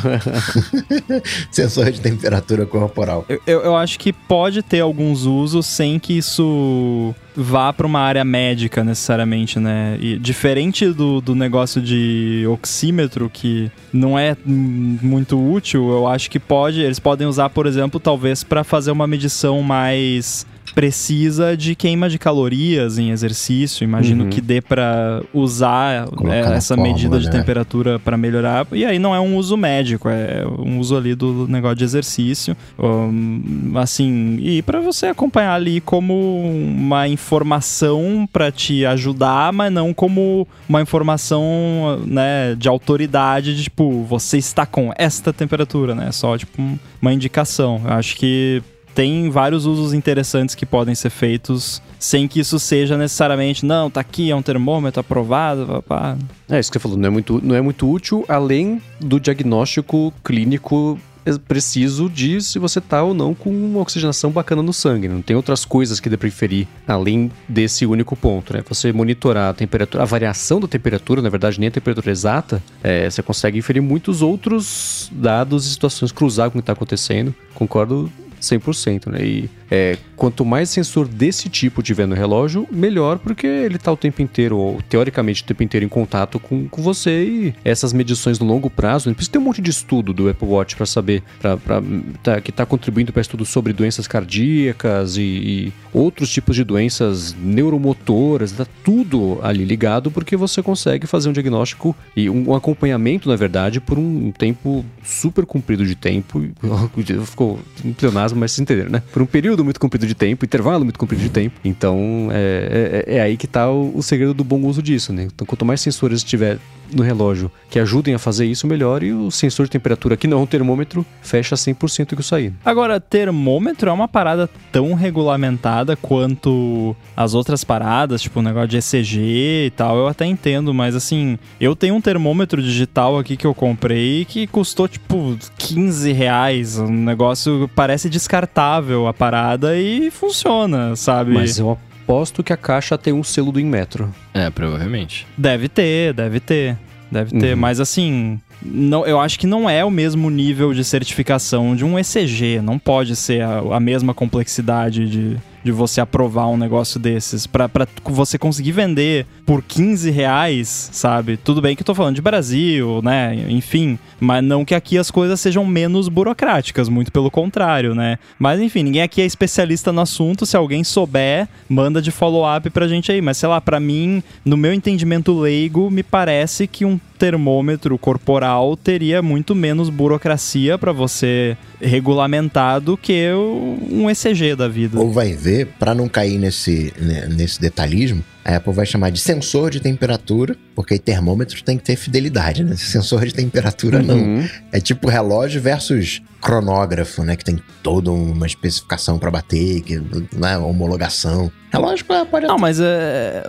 Mas foi o que a gente falou, mas aí o meu comentário foi justamente no sentido de que medo é esse que a Apple tá agora, tipo, ela aprovou o ECG e, e não quer mais aprovar mais nada. Tipo, é, é Ah, tão difícil assim. lição. Fala, é o parto que O foi, não rollout quero do. ECG tá a passos de formiga e sem vontade acontecendo. Sempre, vejo até agora a notícia, saiu faz, sei lá, um mês. Ah, agora o ECG está disponível em Andorra. Você fala, ah, tá, né? Mas aprovar isso país por país, caso a caso, e cada país tem um tipo de regulamentação, você fala, nossa, não, deixa, vamos falar que isso aqui. Não, mas você sabe que o, o rollout do, do ECG foi mais rápido do que eu esperava, sinceramente, assim, porque em, tá disponível ma maioria dos lugares, eu diria que a Apple opera hoje em dia, né? Tanto é que aqui no Brasil tá disponível e tal. E foi um, um rollout até rápido co- pros padrões Apple dessas coisas, né? Mas aí volto na questão, é tão complicado você aprovar um termômetro quanto é você aprovar um ECG? No- eu acho que não deve ser. É, pa- parece ser mais, mais simples, mas sei lá, tipo diabético, né? Pra você ser diabético aqui no Brasil, sei lá qual é o número, né? Tem que estar acima de 120, sei lá. Mas aí ano passado era 130, agora é 120, ano que vem vai ser 115. Aí você tá no Brasil, você é diabético. Aí você viaja pra, pra, pra, pra Europa, não é mais diabético. Aí vai pros Estados Unidos, é diabético. Oba, vou comer. Vou comer um bolo aqui, porque aqui eu não tenho diabetes, Eu não sou legalmente diabético. Nossa. Vamos lá, sou eu? Isso? Na ordem alfabética Sua aleatória? vez. Ninguém sabe, né? Porque é aleatório, mas vamos lá. Eu vou falar então. Por ordem de sorteio. É, por ordem de sorteio, o Apple Watch novo, que pode ou não se chamar é, o Apple Watch Pro, que é o modelo diferenciado que parece que vai ter desse Apple Watch, tanto partindo da premissa de que ele vai existir, ele vai contar com mostradores exclusivos, assim como existe, por exemplo, pro Nike, modelo do Nike Plus lá, tem mostrador que só sai para ele, é, os relógios, dependendo da geração, tem mostrador que não funciona na geração antiga, porque o formato da tela é diferente e tudo mais. Então, eu acho que o Apple Watch Pro, que tal pode ou não se chamar isso, vai ter mostradores que só vão estar disponíveis para ele para tirar proveito dessa prosidade toda dele. Tá, então vamos explicar aqui. Pra que isso aconteça, você tá dependendo de duas coisas. A Apple precisa Aham. anunciar um novo modelo de Apple Watch que não existe ainda, que não é um Series 8, é um Series 8 alguma coisa, ou um Pro, Sports, Adventure, sei lá, alguma coisa, Explorer, sei lá. Um modelo novo de Apple Watch que não existe, né? Uhum. Fora da linha padrão, digamos assim. E este modelo, especificamente, tem que ser mostrado na apresentação, que tem watch faces feitas para ele. Só para ele. É, são muitas variáveis. É muito claro quando você pensa a respeito, mas é difícil de colocar em palavras. Mas é tipo, Aham. é porque é um modelo novo de Watch. Mas sim, é óbvio que vai ter um modelo novo de Watch, o Apple Watch Series 8, mas é um modelo novo que não É, existe. um modelo né? diferenciado da geração nova, que é diferente dessa que só o, Exatamente. o de hoje mais um. Uma nova linha. Uma nova linha de Isso, Apple é, Watch, é. né? É, então, e eu vi o pessoal do Upgrade, por exemplo, comentando, o Jason Snell e o Mike Hurley comentando que existe a possibilidade desse relógio novo ele ser apresentado como um tamanho novo, sem toda Maior. essa pompa de que ele seria um Pro, que ele seria uma coisa assim, ele pode ter sido, mas assim, é o modelo tem de, nos seus números, por aí, 42, 46 e 48 polegadas e, e é isso que ele poderia ser só um modelo maior. Eu tô achando que não, que vai ter sim esse direcionamento, pode nos chamar Pro, pode... Explorer eu acho melhor do que Pro, porque ele é, é, ele dá mais da ele parece mais aspiracional do que Pro, apesar de ser menos amplo, né? Porque Pro pode ser qualquer tipo de profissional depois que Pro perdeu o sentido, mas ainda assim, Explorer, Sport é só para esportistas e aí você já né, faz um, um funil de, do, do público que poderia se interessar ou, ou sentir que aquele relógio é para ele. né? Então tem esse problema, que nem quando vendia o iPad só para quem fazia manutenção de turbina, piloto de avião, quem fazia né, trabalho no submarino. Fala, tá, mas eu que trabalho na mesa das, das 9 às 6, eu não posso comprar iPad, tudo é pra mim, né? Então deixaram o, esse apelo um pouco mais amplo. Eu torço pra que esse Apple Watch não tenha 48 polegadas, porque não vai caber no meu pulso. Né? 48 milímetros, né? Você falou 48 polegadas. Eu falei polegada, Falou só pra provocar aqui. é, é, é o modelo Faustão. Mas o... esse chute pode ser aquele chute para desempatar, né? Porque acaba sendo né, um, um palpite bem arriscado, né? De, são dois, implica duas coisas, né? Um novo Apple Watch Uhum. Pro barra tamanho e os novos mostradores. Lembrando, né, só explicando pra quem tá ouvindo que a gente tem aqui na nossa lista também uma opção que é somente com relação ao lançamento de um modelo novo, uma nova linha de Apple Watch, que é Uhum. um Pro ou qualquer que seja o nome, mas o que o Mendes tá chutando depende dessa também, só que ele não está usando este chute, então alguém ainda pode chutar isso se quiser, né? Que a gente Aham. acabou tendo que entrar no assunto porque ele, né, a, a dele meio que entra ne- nesse caso, mas aí o Pra deixar claro novamente qual foi o voto do Mendes, é o chute é que vai ter mostradores exclusivos para esse modelo novo de Apple Watch dessa nova linha. Isso aí. Mas entrando um pouco nessa linha do que a gente tá falando aí, do que o Mendes tá falando de, do, do, do Apple Watch de tamanho, etc. Eu acho que faz muito sentido, cara, você ter um Apple Watch novo com tamanho diferente, até por conta do lance do teclado, né? Não sei se vocês acabam usando o teclado no, no Apple Watch, mas é muito pequeno pra digitar. Você ter um pouco pouquinho maior, né? E vai dar uma influenciada. Eu pulei do Series 3, Series 3, Series 3 pro, pro 7 e senti um- uma, uma mudança de tamanho de tela significativa, assim, né?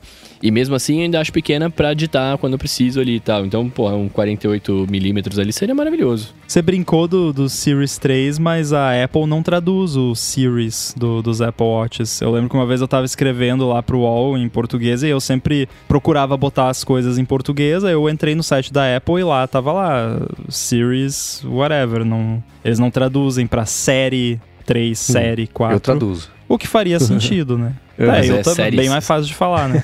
É. Séries. É, Séries. Mas Series é- 3. Series 3. Mas o que você falou de, de teclado até faz sentido. Agora, não acho que o foco seria esse. Eu acho que a pegada provavelmente seria o, o, o Pro, né? Digamos que seria Pro. Eu acho que o Pro seria de Pro no sentido de esporte, né? Da galera barra pesada que precisa lá do, do negócio que o cara vai subir a montanha lá e o Sim. relógio tem que aguentar de, de temperaturas negativas e ficar com a bateria durando lá por dois dias e ligação via satélite, sabe? As paradas mais doidas assim. Nossa, um Apple Watch com bateria que dure dois dias ia ser maravilhoso, hein? Queria muito. Mas vai ser o Faustão Edition, né? Ah, mas aí eu, eu, eu, eu não tenho problema com isso. Eu não tenho problema com tamanho de, de celular nem tamanho de relógio. Eu teria o relógio de parede no meu, meu braço. Fácil. fácil, fácil, fácil. E aí, ô, ô Rambo, estamos falando aqui de relógio, relógio. Qual que vai ser o seu? Vai de relógio também? Não, eu vou voltar pro iPhone, porque eu acho que a gente Hum. não explorou que chegue ainda o assunto iPhone. E eu vou trazer aqui algo que eu acho que nós já comentamos quando surgiram rumores e que eu acho que vai acontecer. Eu acho que vai ter uma mudança esse ano e que os modelos não Pro de iPhone e os modelos Pro do iPhone vão ter chips diferentes. Então o processador não vai ser o mesmo. Então talvez ali o iPhone 14 vai manter o chip A15 e o 14 Pro vai vir com o A16 ou de repente eles vão mudar o nome, vai- vão chamar de 16 e A16 Pro, algum, alguma brincadeira assim, é, por motivos que a gente não sabe muito bem, mas tem acho que tem N motivos, a questão de demanda e, e, né, de não conseguir suprir a demanda do, do para conseguir entregar todos os devices e também que o A15 é maravilhoso, sabe? Tipo, a pessoa que for lá comprar o iPhone 14 não vai deixar de comprar por não ter o A16 e para Apple na situação atual de escassez de chips e tudo mais, isso pode fazer muita diferença. Então o meu voto vai para o iPhone 14 e o iPhone 14 Pro, eles vão ter chips diferentes. Bom chute, bom palpite. Nenhuma possibilidade de um Market 1 também nos iPhones? Não, esse ano acho que não. Mas se- for o- o A16 no iPhone 14 e o M1 no 14 Pro, beleza, tá, tá valendo. Maravilha. Agora é sua vez, Bruno. É, então eu, eu vou voltar um pouco ainda pro, pros Apple Watch, porque eu vou corroborar com o Mendes aqui, e eu acho que vai ter sim um modelo de Apple Watch focado em, em esportes, que seria o, entre aspas, Pro, né? É, pelo um pouco que eu falei, eu gostaria de uma tela maior, eu acho que faz sentido, né? A gente conversou disso mil anos atrás também, falando sobre, sobre wearables e tal. E o Apple Watch, ele até se, até ele se posicionar como uma coisa de, de saúde, esporte, demora um pouco, né? Então, é, ele é isso hoje, tá ligado? E, e faz todo sentido você ter uma parada mais focada no cara que tá fazendo exercício, no cara que tá. É o que você acabou de falar, né? Vai escalar montanha, etc. Mais bateria, satélite e tal. Então, eu torço para que isso aconteça. O Apple Watch de alumínio, é Apple Watch de alumínio, óbvio. Mas antigamente ele era esporte, não era assim a, chamada dele? É, eu acho que até pouco tempo atrás eles chamavam de alumínio de Sport Ed- Edition. E aí tinha o Edition, que inicialmente era a versão de ouro lá de 10 mil dólares. E aí depois o Edition passou a ser tipo o que tem um material diferente. Então o de cerâmica era Edition, Titânio. o de titânio também era Edition. Mas aí eles meio que pararam de, de Eu, fazer. Acho que o Edition eles ainda usam pro, pro de, de titânio, se existe ainda. eu acho que a Apple devia chamar esse, esse Apple Watch Pro Sports, whatever, de G-Shock. Esse é o melhor nome. né?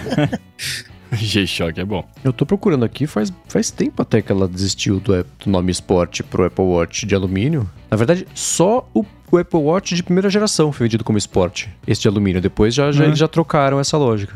Cara, que eu jurava que É, né? teve uma vida mais longa esse nome, esporte. É, então, É, porque eu, eu acho que a também. pulseira ainda é Sport Band, Sim. sei lá como é que chama, né? Sport Band. É, então. Então tem essa, essa desconexão aí. Muito bem, as duas primeiras rodadas foram feitas, vamos partir para a próxima rodada, mas antes disso, eu quero tirar um minutinho do episódio para agradecer a ExpressVPN, que também está patrocinando aqui os ouvintes do DT e tá com um desconto para você que está escutando agora e vai assinar o plano anual. A ExpressVPN, claro, VPN, né? Oferece duas grandes vantagens para você, que são, primeiro, navegar de um jeito mais seguro na internet e depois você poder usar outras internets, ter acesso a conteúdos que ficam geobloqueados, porque você não está no país lá que o conteúdo foi feito, que ele está disponível. Então, com a ExpressVPN você resolve esse problema. A partir da segurança, claro, você pode. Se você usa uma internet, uma, se conecta no Wi-Fi público, um hospital, um aeroporto, uma escola, um, do, do avião, sei lá, não é difícil, não é impossível, na verdade, alguém se enfiar no meio da conexão e aí seus dados estão expostos, seus dados estão sob risco. Com o ExpressVPN você elimina essa possibilidade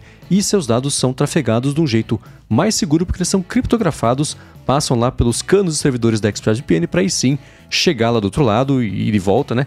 E com isso, inclusive, a galera fica com medo disso ter um impacto na velocidade. Com eles você não tem esse tipo de problema, porque eles investem muito em manter a velocidade estável, então você ganha em segurança e não perde em velocidade. Outra coisa bacana também da ExpressVPN, que é essa parte da geolocalização, é que eles dão suporte a você poder trafegar seus dados como se estivesse vindo ou voltando de mais de 100 países, o que dá, por exemplo, para você a possibilidade de você ver como é que é a Netflix da Holanda, do Japão, do Afeganistão, não sei se tem Netflix no Afeganistão, mas se tiver, certamente tem conteúdos que só tem por lá e você consegue acessá-los por meio da ExpressVPN e vale para YouTube também, né? Já cansei de tentar acessar vídeo do YouTube, ah, que o publicador deste vídeo não deixou disponível na sua região. Você resolve isso com a ExpressVPN e finalmente vê esse vídeo que você não conseguiu ver se porque estava aqui no Brasil ou vice-versa, vídeo que só está disponível no Brasil, você se conecta, fala que está nos Estados Unidos, quando você estiver nos Estados Unidos, fala que você está no Brasil e pronto, você também acessa esse vídeo. E a parte mais bacana é o que eu comentei no começo, na verdade, né? Que se você for assinar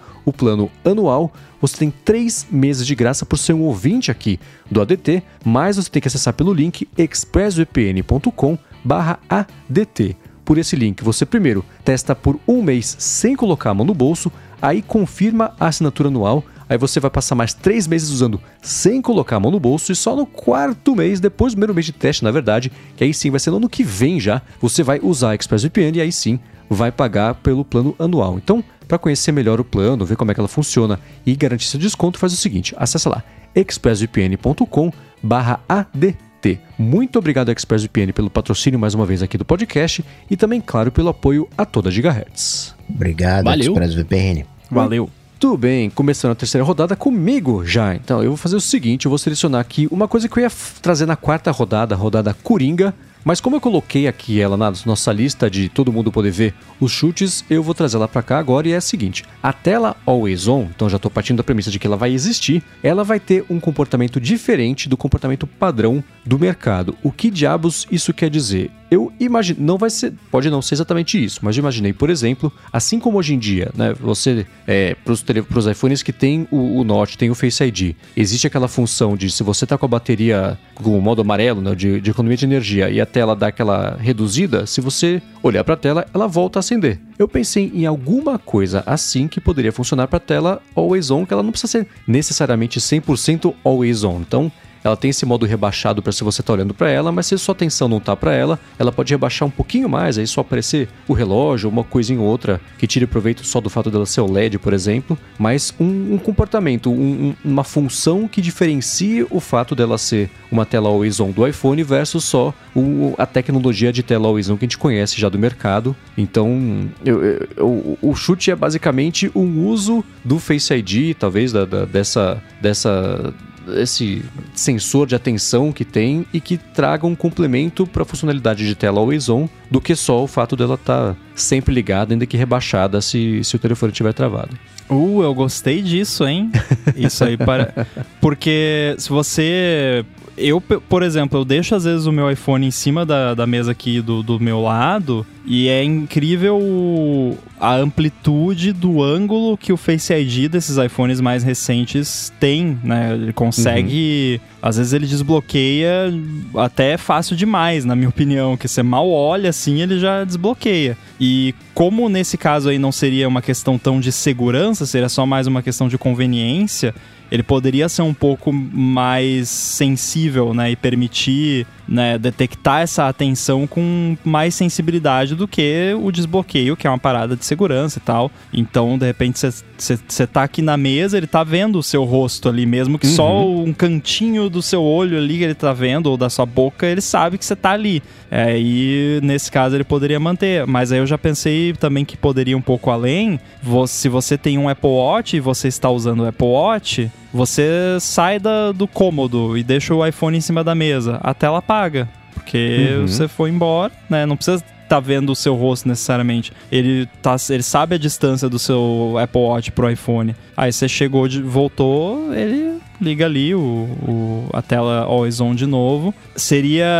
É, é uma coisa sutil e que não tem uma utilidade prática tão grande, mas poderia até servir para economizar bateria, porque não vai ficar tão tempo todo ali a tela ligada, mas eu consigo imaginar a Apple até achando algum argumento de privacidade ali, tipo, não, se você tem ali um- uma complication de calendário, o seu iPhone não precisa estar desbloqueado, mas se você sair de perto com o seu Apple Watch, ela vai desaparecer, alguma coisa assim. É, eu gostei disso e entraria, inclusive, nesse comportamento diferente. Eu, tô- eu tentei ser amplo o suficiente, né? Não, eu, eu achei o seu chute muito vago, que como o, o outro lado do wallpaper, é um pouco vago.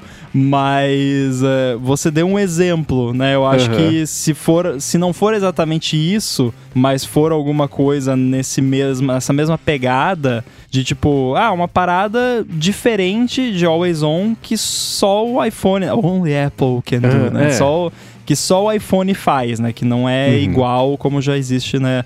Que não dá pra falar no Android já tinha, É. basicamente. É, porque, por exemplo, esse aí dele tá com o, o, o chute, o exemplo que eu dei, eu acho que ele é pouco prático, porque o impacto em bateria eu acho que ia ser muito grande, porque o Face ID ele não fica ativado o tempo inteiro, ele só ativa a hora que você liga a tela do aparelho, né? Aí ele fala, opa, ele quer, que eu, quer usar o telefone, quer acordar, né? Então, é, é, ele não fica né, bombardeando ali com, os, com o grid de, de invisível lá o tempo inteiro. Então, pra isso funcionar, eu acho que ele teria que ficar fazendo isso, né? Então, impacto Na de verdade, quando ele tá com a tela desligada, ele faz. De, de tempos em tempos, ele dá uma, uma conferida ali. Se você É, usar uma é câmera tempo que enxerga inteiro, né? infravermelho. Não, mas não, é que não precisa ser o tempo inteiro pra esse recurso que o Mendes falou. Pode É, ser é porque- ali uma vez a cada 10 segundos, sei lá, ou até mais. O que eu ia comentar é que eu ia falar que um recurso mais interessante do que o Always On, de repente seria um lance que você. Ele ficava com a tela apagada, mas quando você olhasse pro iPhone, o Face ID te reconhecia e aí ele acendia a tela automaticamente, sem você precisar levar ele, etc. Mas aí eu não sabia disso, que ele não ficava com o Face ID o tempo inteiro e que gastaria mais bateria. Então a minha, a minha feature aí vai pro, vai pro vinagre, né? Mas. Sei lá, se, se no- do jeito que o Mendes falou, não precisa ficar funcionando o tempo inteiro, talvez então o lance da bateria não seja um problema aí. É porque, assim, pra funcionar a tela Always On, a- a- a- vamos assumir uma tela Always On tradicional que só que fica ali como é qualquer tela Apple Always Watch.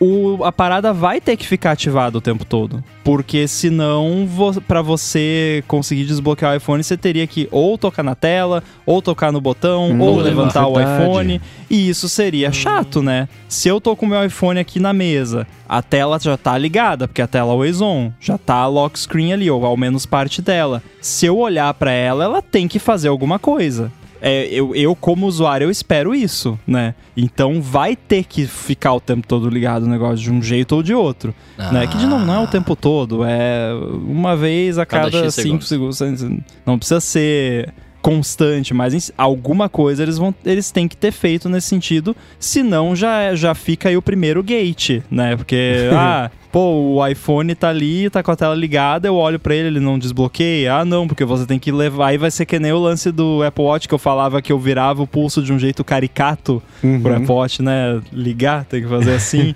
porque senão, né, vai ficar meio estranho, que daí fica Uhum. aquele lance, ah, será que eu, será que eu sacudi o iPhone que chegue pra, pra ele detectar meu, né? Vai ser chato isso aí, então espero que eles tenham resolvido isso. Bom, então a minha ideia continua valendo aqui. Eu prefiro então uma tela desligada que quando eu olhe ela acenda do que a Horizon. Tomara. Então, Rambão, sua vez. Diga pra nós. O que, que seu coração quer que aconteça? Ah, meu coração quer muitas coisas, cara, mas eu vou chutar aqui uma coisa que é triste pra muitas pessoas, Ah, não. mas eu acho que vai acontecer, que é que não vai ter iPhone 14 mini. Não ah, vai achei que rolar. chutar outra coisa. Não, não. Não, não é o óculos de VR. É, então, é isso. Não tem muito o que falar. Eu acho que o iPhone mini, né, 12 mini, 13 mini, não vendeu o que a Apple gostaria. De novo, né, gostaria eu vender qualquer coisa nos números que eles venderam o iPhone 12 mini e 13 mini, mas né, não adianta. Pra Apple a parada tem que valer a pena e a gente até comentou lá no Stack Trace que assim, todo ano você lançar uma versão mini do iPhone mais recente, olha a grana que eles gastam com isso, né? Olha o e, e, e vai que não dá, tipo, ah, tem um negócio ali no iPhone 14 que não dá pra fazer no tamanho mini, não dá, simplesmente não dá, ou se fosse fazer dá, ia custar uma fortuna, ou e aí a bateria não ia durar nada, e, né, e já teve problema de que a bateria do Uhum. 12 mini não dura nada, do 13 mini é um pouquinho melhor, mas ainda assim não é grande coisa. E aí você pensa, o negócio custa muita grana pra Apple desenvolver, não vende o tanto quanto ela gostaria e ainda prejudica a reputação da- do iPhone como um todo no, no quesito bateria, porque a pessoa que vai ver review lá vai ver falando que a bateria não dura, a pessoa às vezes nem se liga que o review tá falando do Mini, vai achar que ah, na bateria, porque já é, né, um, um meme, né, digamos assim, que a bateria do iPhone não dura, e então eu acho que a Apple só tem a perder lançando um iPhone 14 mini ou lançando um iPhone do ano mini todos os anos. Eu consigo ver ela lançando assim, a cada dois anos, vai lá e lança uma versão mini só pra atender o público que quer, porque não adianta, por mais que, né, eu, eu chamei de os mini hipócritas, né, no Stack Trace, que tipo, ah, não, mas tem que ter um iPhone mini. Você comprou? Não. Então, né? então não reclama quando a Apple não faz, não for- fizer mais. Se você quer o iPhone mini, pelo menos compra, né? Quando a Apple fizer. Bom, eu vou sair aqui então um pouco do, do lance dos iPhones e vou trocar aqui de, de produto e vou pular para os AirPods, cara, porque eu acho que foi em 2019, né, se não me engano, que, que lançou a última versão de AirPods. 30 de outubro de 2019, aprendi hoje no Stack Trace. Aí, é, ó. faz quase três anos. Vai fazer três anos agora em Então, outubro. vai dar, vai dar três anos. O último que saiu, né? A última versão de, de AirPods novos que não são Pro, A eles saíram com o mesmo design do AirPods Pro sem a redução de ruído, né? Então, sei lá, eu acho que tá na hora de mudar um pouquinho.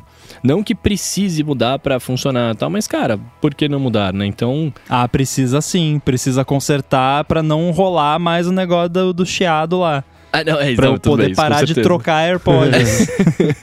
Ah, não, é que eu digo que não precisa mudar porque às vezes, cara, não necessariamente você precisa ficar mudando o shape do produto pra ele ser muito legal, né? Esse é Ah, o meu sim, ponto, sim. mas ah, eu acho que tá, tá, tá na hora de ter alguma coisa diferente ali, né? Então, nem que seja, sei lá, um.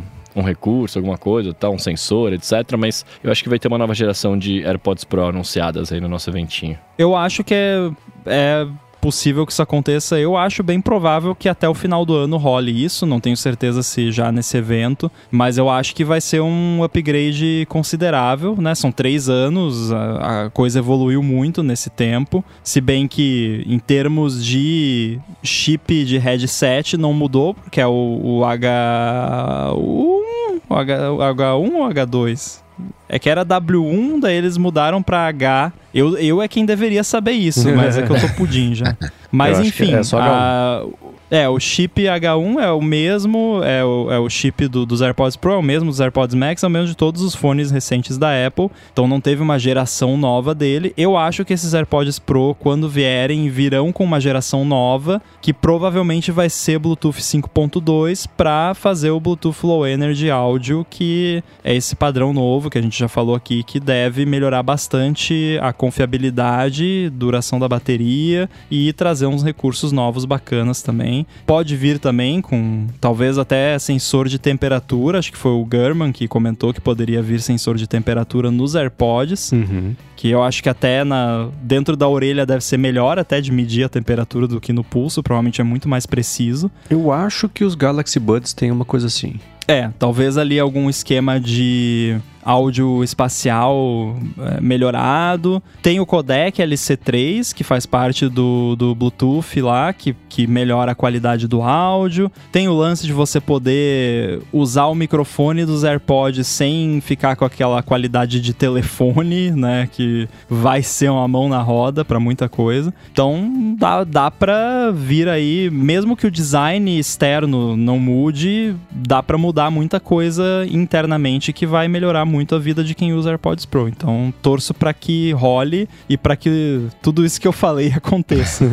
Bom, pra marcar um pontinho aí, chutar uma coisa mais certeira, de que o iPhone 14, né, o iPhone não Pro, vai ter uma versão com display maior, seja ela iPhone 14 Plus, iPhone 14 Max, mas o iPhone 14 vem em dois tamanhos.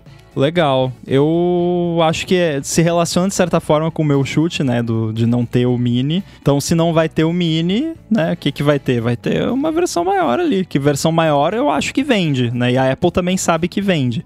E até por questões de preço, eu acho legal você ter essa linha onde você tem dois tamanhos da versão normal, entre aspas, e dois tamanhos da versão Pro, porque aí a pessoa compra o tamanho que quiser. Não, ah, pô, se eu quero o maior, eu sou obrigado a comprar o Pro, que é bem mais caro, que tem um monte de coisa que eu não quero, sendo que eu só quero uma tela maior, né? Eu acho bacana flexibilizar a linha dessa forma.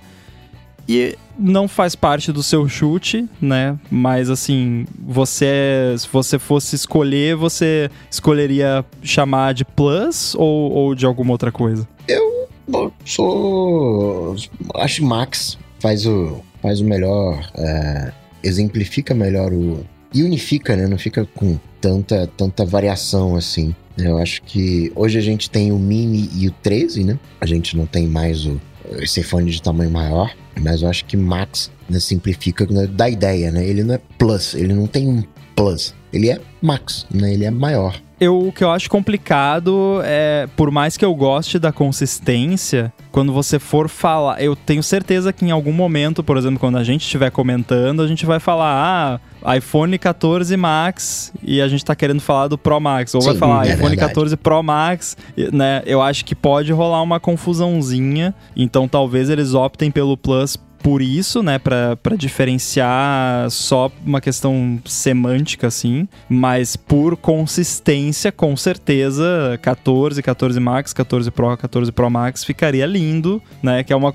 Mas é, é aquela coisa, nunca aposte em consistência na nomenclatura da- dos produtos da Apple, né, sempre aposte em inconsistência. É. Eu, eu tinha entendido esse chute errado. Eu achei que esse chute, ele falava que teria uma versão do, 14 iPhone 14 maior e aí teria um, um 14 Pro maior ainda. Sacou? Como se fosse quase um, um iPad mini. E aí, por isso que eu, por isso que eu Ah. falei que eu ia comprar, eu estaria muito feliz. Mas agora eu, eu quero só reiterar que, como eu entendi errado, eu, não, eu, eu ficaria de Pro mesmo se eu comprar, se eu trocar de, de parada. Assim, assumindo que vai ter um iPhone 14 com, te- com a tela maior, eu, eu imagino que o iPhone 14 vai seguir o mesmo form factor do iPhone 13. Eu não acho que vai mudar.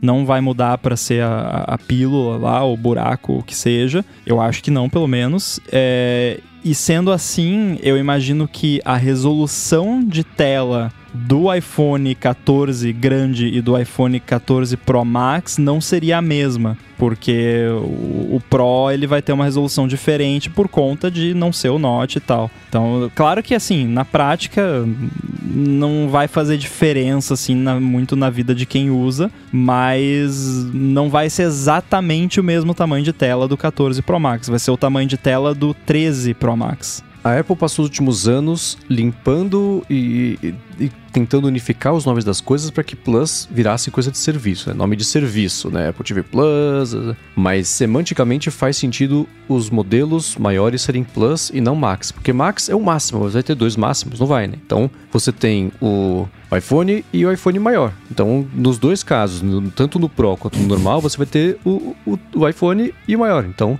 o, o, nome Plus, apesar de ficar inconsistente com as linhas que agora Plus virou assinaturas, eu acho que faz mais sentido do que Max. Apesar de eu gostar mais do Max, porque Pro Plus vai ser meio estranho, né? Eu tô rindo porque eu pensei iPhone 14 Studio. é, né? Então, né? Já tem a galera hipotizando faz tempo de um iPad Studio, então poderia Nossa. ser. o Studio seria o iPhone maior que o Bruno falou agora, que tinha entendido errado. Ia ser lindo.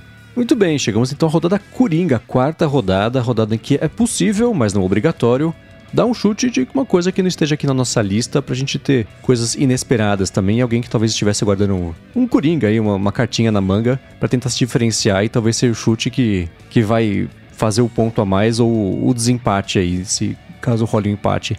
Quando formos contabilizar os pontos semana que vem. Vamos começar aqui seguindo a ordem alfabética aleatória com o Rambo agora, dando o primeiro chute da rodada de encerramento aqui dessa edição do Bola de Cristal. Muito bem, eu vou fazer um chute provocativo que provavelmente não, eu não vou ganhar esse ponto, porque eu acho bastante improvável isso acontecer, ou no caso não acontecer, por questões de tecnicalidade, porque da forma como funcionam as regras do jogo, enfim, vocês vão entender. Eu vou chutar que não haverá menção nenhuma de realidade virtual ou realidade aumentada ponto. Não vai ser mencionado no evento realidade virtual, realidade aumentada. Então, assim, eu acho que não vai ter uma sessão do evento falando sobre isso, ou um foco em algum momento sobre isso. Porém, eu acho que provavelmente em algum momento vai aparecer num slide lá alguma coisa, ou alguém vai falar no, lá. Ah, e também é muito bom para realidade aumentada, sabe? Eu, eu acho que vai ter muito pouco né? Mas sempre é difícil não ter nada, né? Se bem que na WWDC eu acho que não foi não mencionado teve nada, at é, Teve zero. É. E então por isso que eu me sinto um pouco confortável de votar, mas eu tô votando mais pela sacanagem mesmo.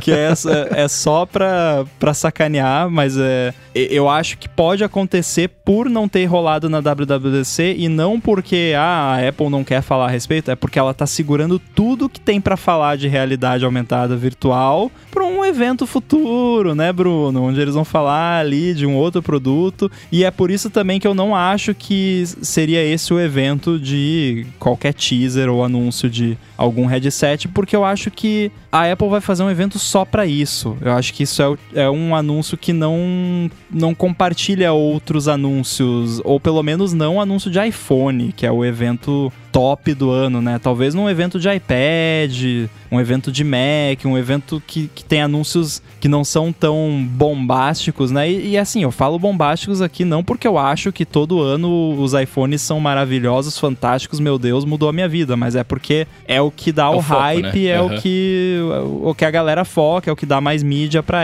Apple. É, então acho que eles não dividiriam um evento de iPhone com um anúncio de, de realidade aumentada. Eu acho que eles estão segurando isso e até meio que evitando o assunto para não queimar pauta, digamos então, assim. Mas você não acha que eles podem com isso querer reviver o, o One More Thing lá? Porque faz muito tempo que não tem, né? É, mas, uh, mas pode ser o One More Thing num evento menor, sabe? Não Será precisa ser num ser evento One More Thing num evento do iPad? Porque a gente, né, teoricamente vai ter é. evento pra iPad, né? Aí os caras Ou num evento de Mac. É. Porque assim, todo ano tem o evento do iPhone em setembro e só se fala de iPhone. Assim, na, na, grande mídia, no mainstream, o que pega é o iPhone. Então, qualquer outra coisa que a Apple anuncie no mesmo evento do iPhone, claro que se fosse óculos ia ter um, um enorme destaque, porque é um, enfim, teria. Mas é que eu acho que do ponto de vista deles, assim, o iPhone é, é né, a, por mais que seja carne de vaca, como diria o Coca, é o iPhone, né? Então a galera vai falar muito de iPhone, vai bombar o iPhone, então vamos bombar o iPhone.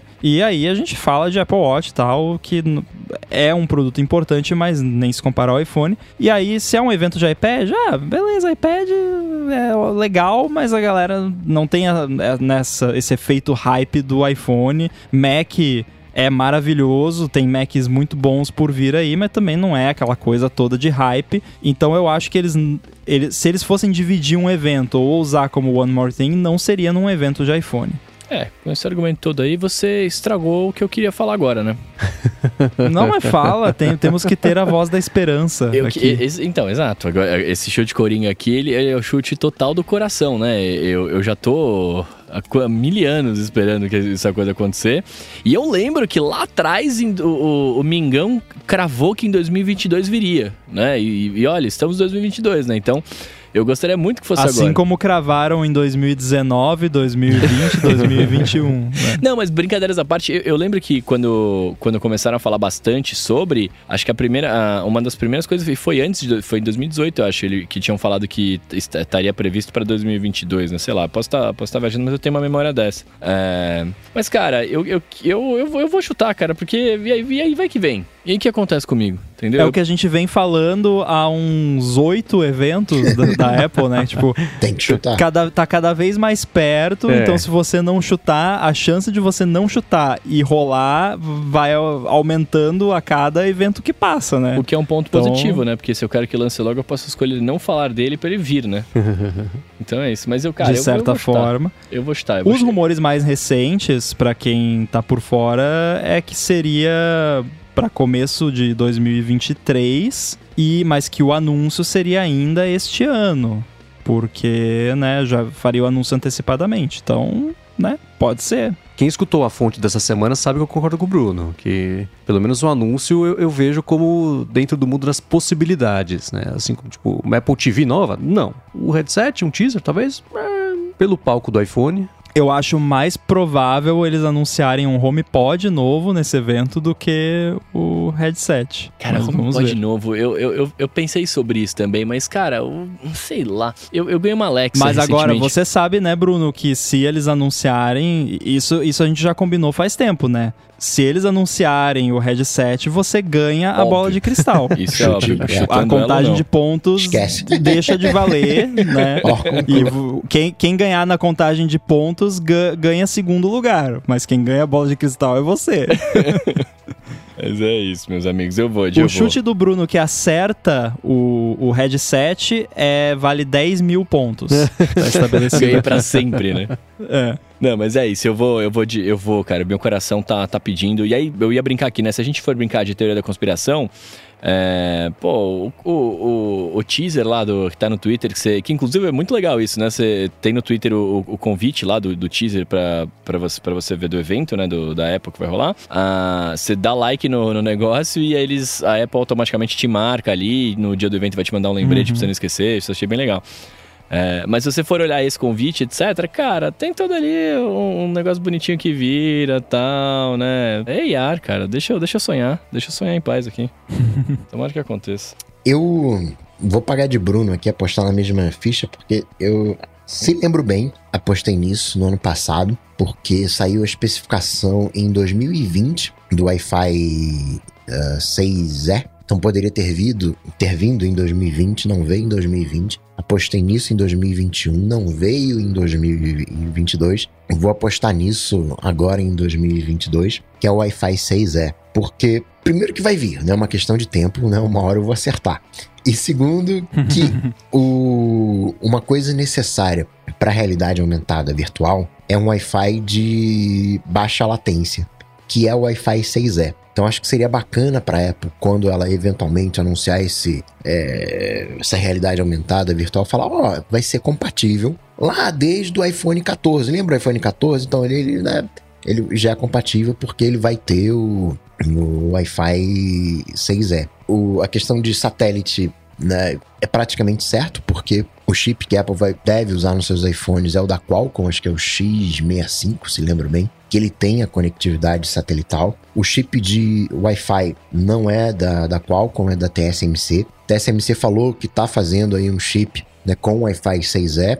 Talvez possa ser do iPhone, talvez né, possa não ser, mas vai ser meu, meu, meu pitaco aqui, um Wi-Fi 6E nessa leva de iPhones. Que pode aparecer em algum slide. Provavelmente, né? Não vai, caraca, tem iPhone 6E. Provavelmente vai ser aquele o slide de. de, de No mosaicão. do mosaicão lá de pô, cara, Wi-Fi 6E. É algo que não é com mínimo destaque, mas marcando alguma presencinha. É o tijolinho que vai valer um ponto.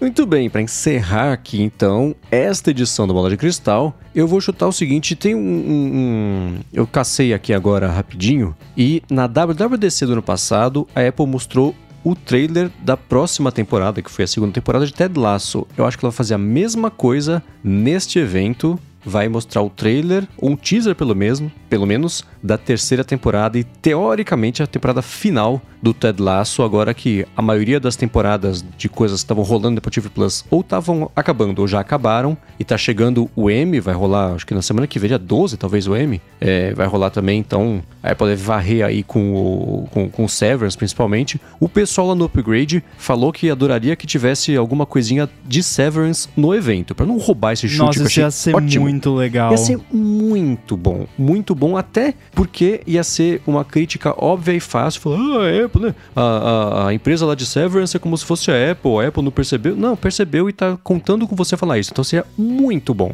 e muito legal. ter- Pior que é muito parecido com a Apple, né? então, né? Então eu, eu acho que, assim, pra não copiar só o chute que ó, eu, eu, não só torço, mas também imagino agora que vai ter alguma coisa de Severance, meu chute mesmo é que vai ter ou um teaser ou um trailer da temporada final de Ted Lasso agora nesse evento, pra já a galera já, já, já ficar com as anteninhas ligadas pro que vai chegar no Apple TV Plus agora que essa, essa leva atual de temporadas tá dando uma secada ou, ou já secou pra muitas das séries. Que aliás, se você está ouvindo não assistiu Severance, assiste. Que foi uma. Eu, eu nunca. Qual é o contrário de, de se arrepender? Me satisfiz. Porque eu teria, eu, eu teria me arrependido muito, porque assim, a, eu quase desisti, nós aqui em casa, que nós dois estávamos assistindo, quase desistimos de assistir ali pelo segundo, terceiro episódio, que ainda não tinha engrenado e a gente ainda não tinha sacado muito bem qual era a pegada. E aí foi muito assim, ah, vamos lá, ah, tá, tá, é, é, e aí- e aí você corta pros últimos episódios da temporada e eu me descabelando na frente da TV, roendo as unhas. Meu Deus! Então, assiste, é bom.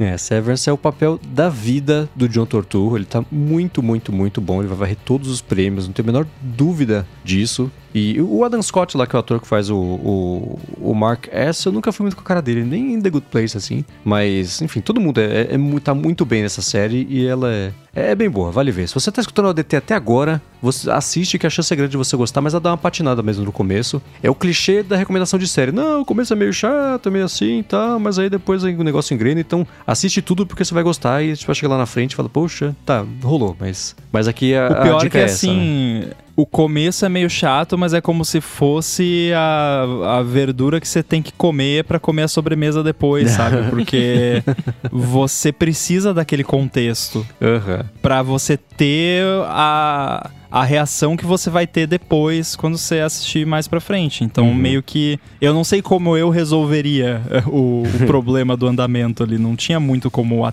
pegar atalho. É, não sei, é, mas, mas é, é um bom investimento de tempo, mas Uhum. sabendo que o comecinho vai querer te fazer desistir, estão passando a mitologia da série pra depois desenrolar e, e- e você empolgar com o que vem pela frente. Então, vale ver. E, enfim, o papo é sobre, não sobre Severance, mas sim sobre Ted Lasso, que eu acho que vai rolar.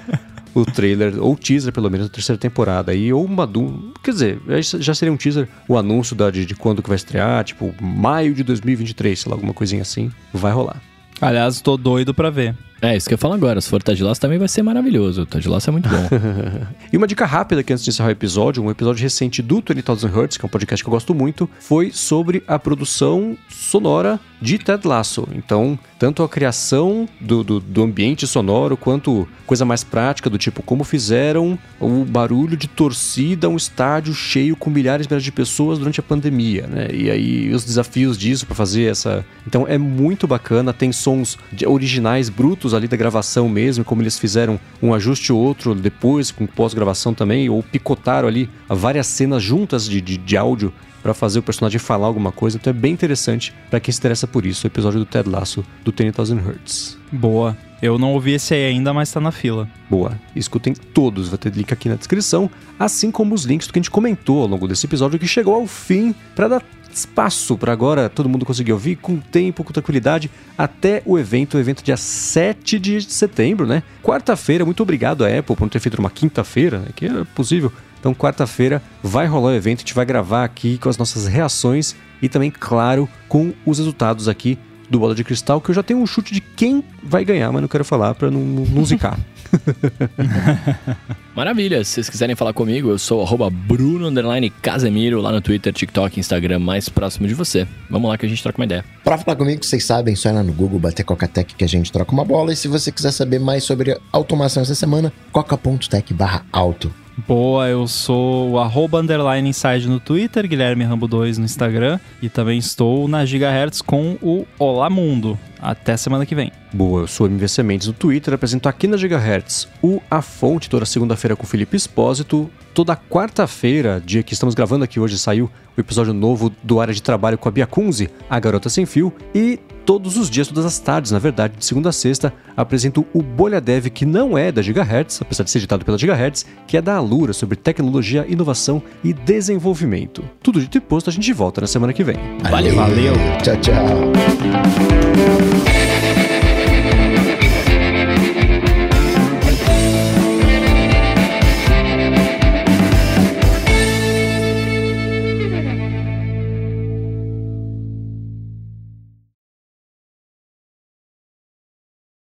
Aconteceu uma coisa comigo e uma coisa com o Rambo, e com o Mendes aconteceu uma coisa diferente.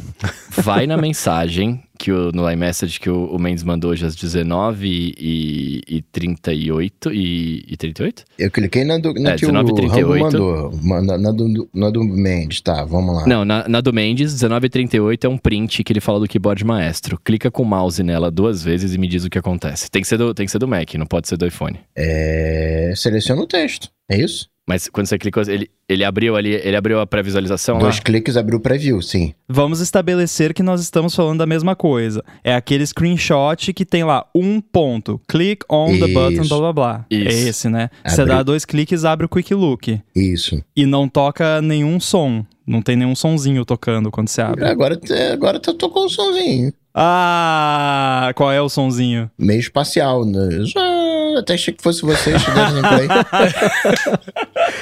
Cara, só comigo não rola. É, descartamos Caiu o- por a terra nossa possibilidade. teoria de que era mil. Até quando é pra dar o bug, você é de case, né? Incrível, cara.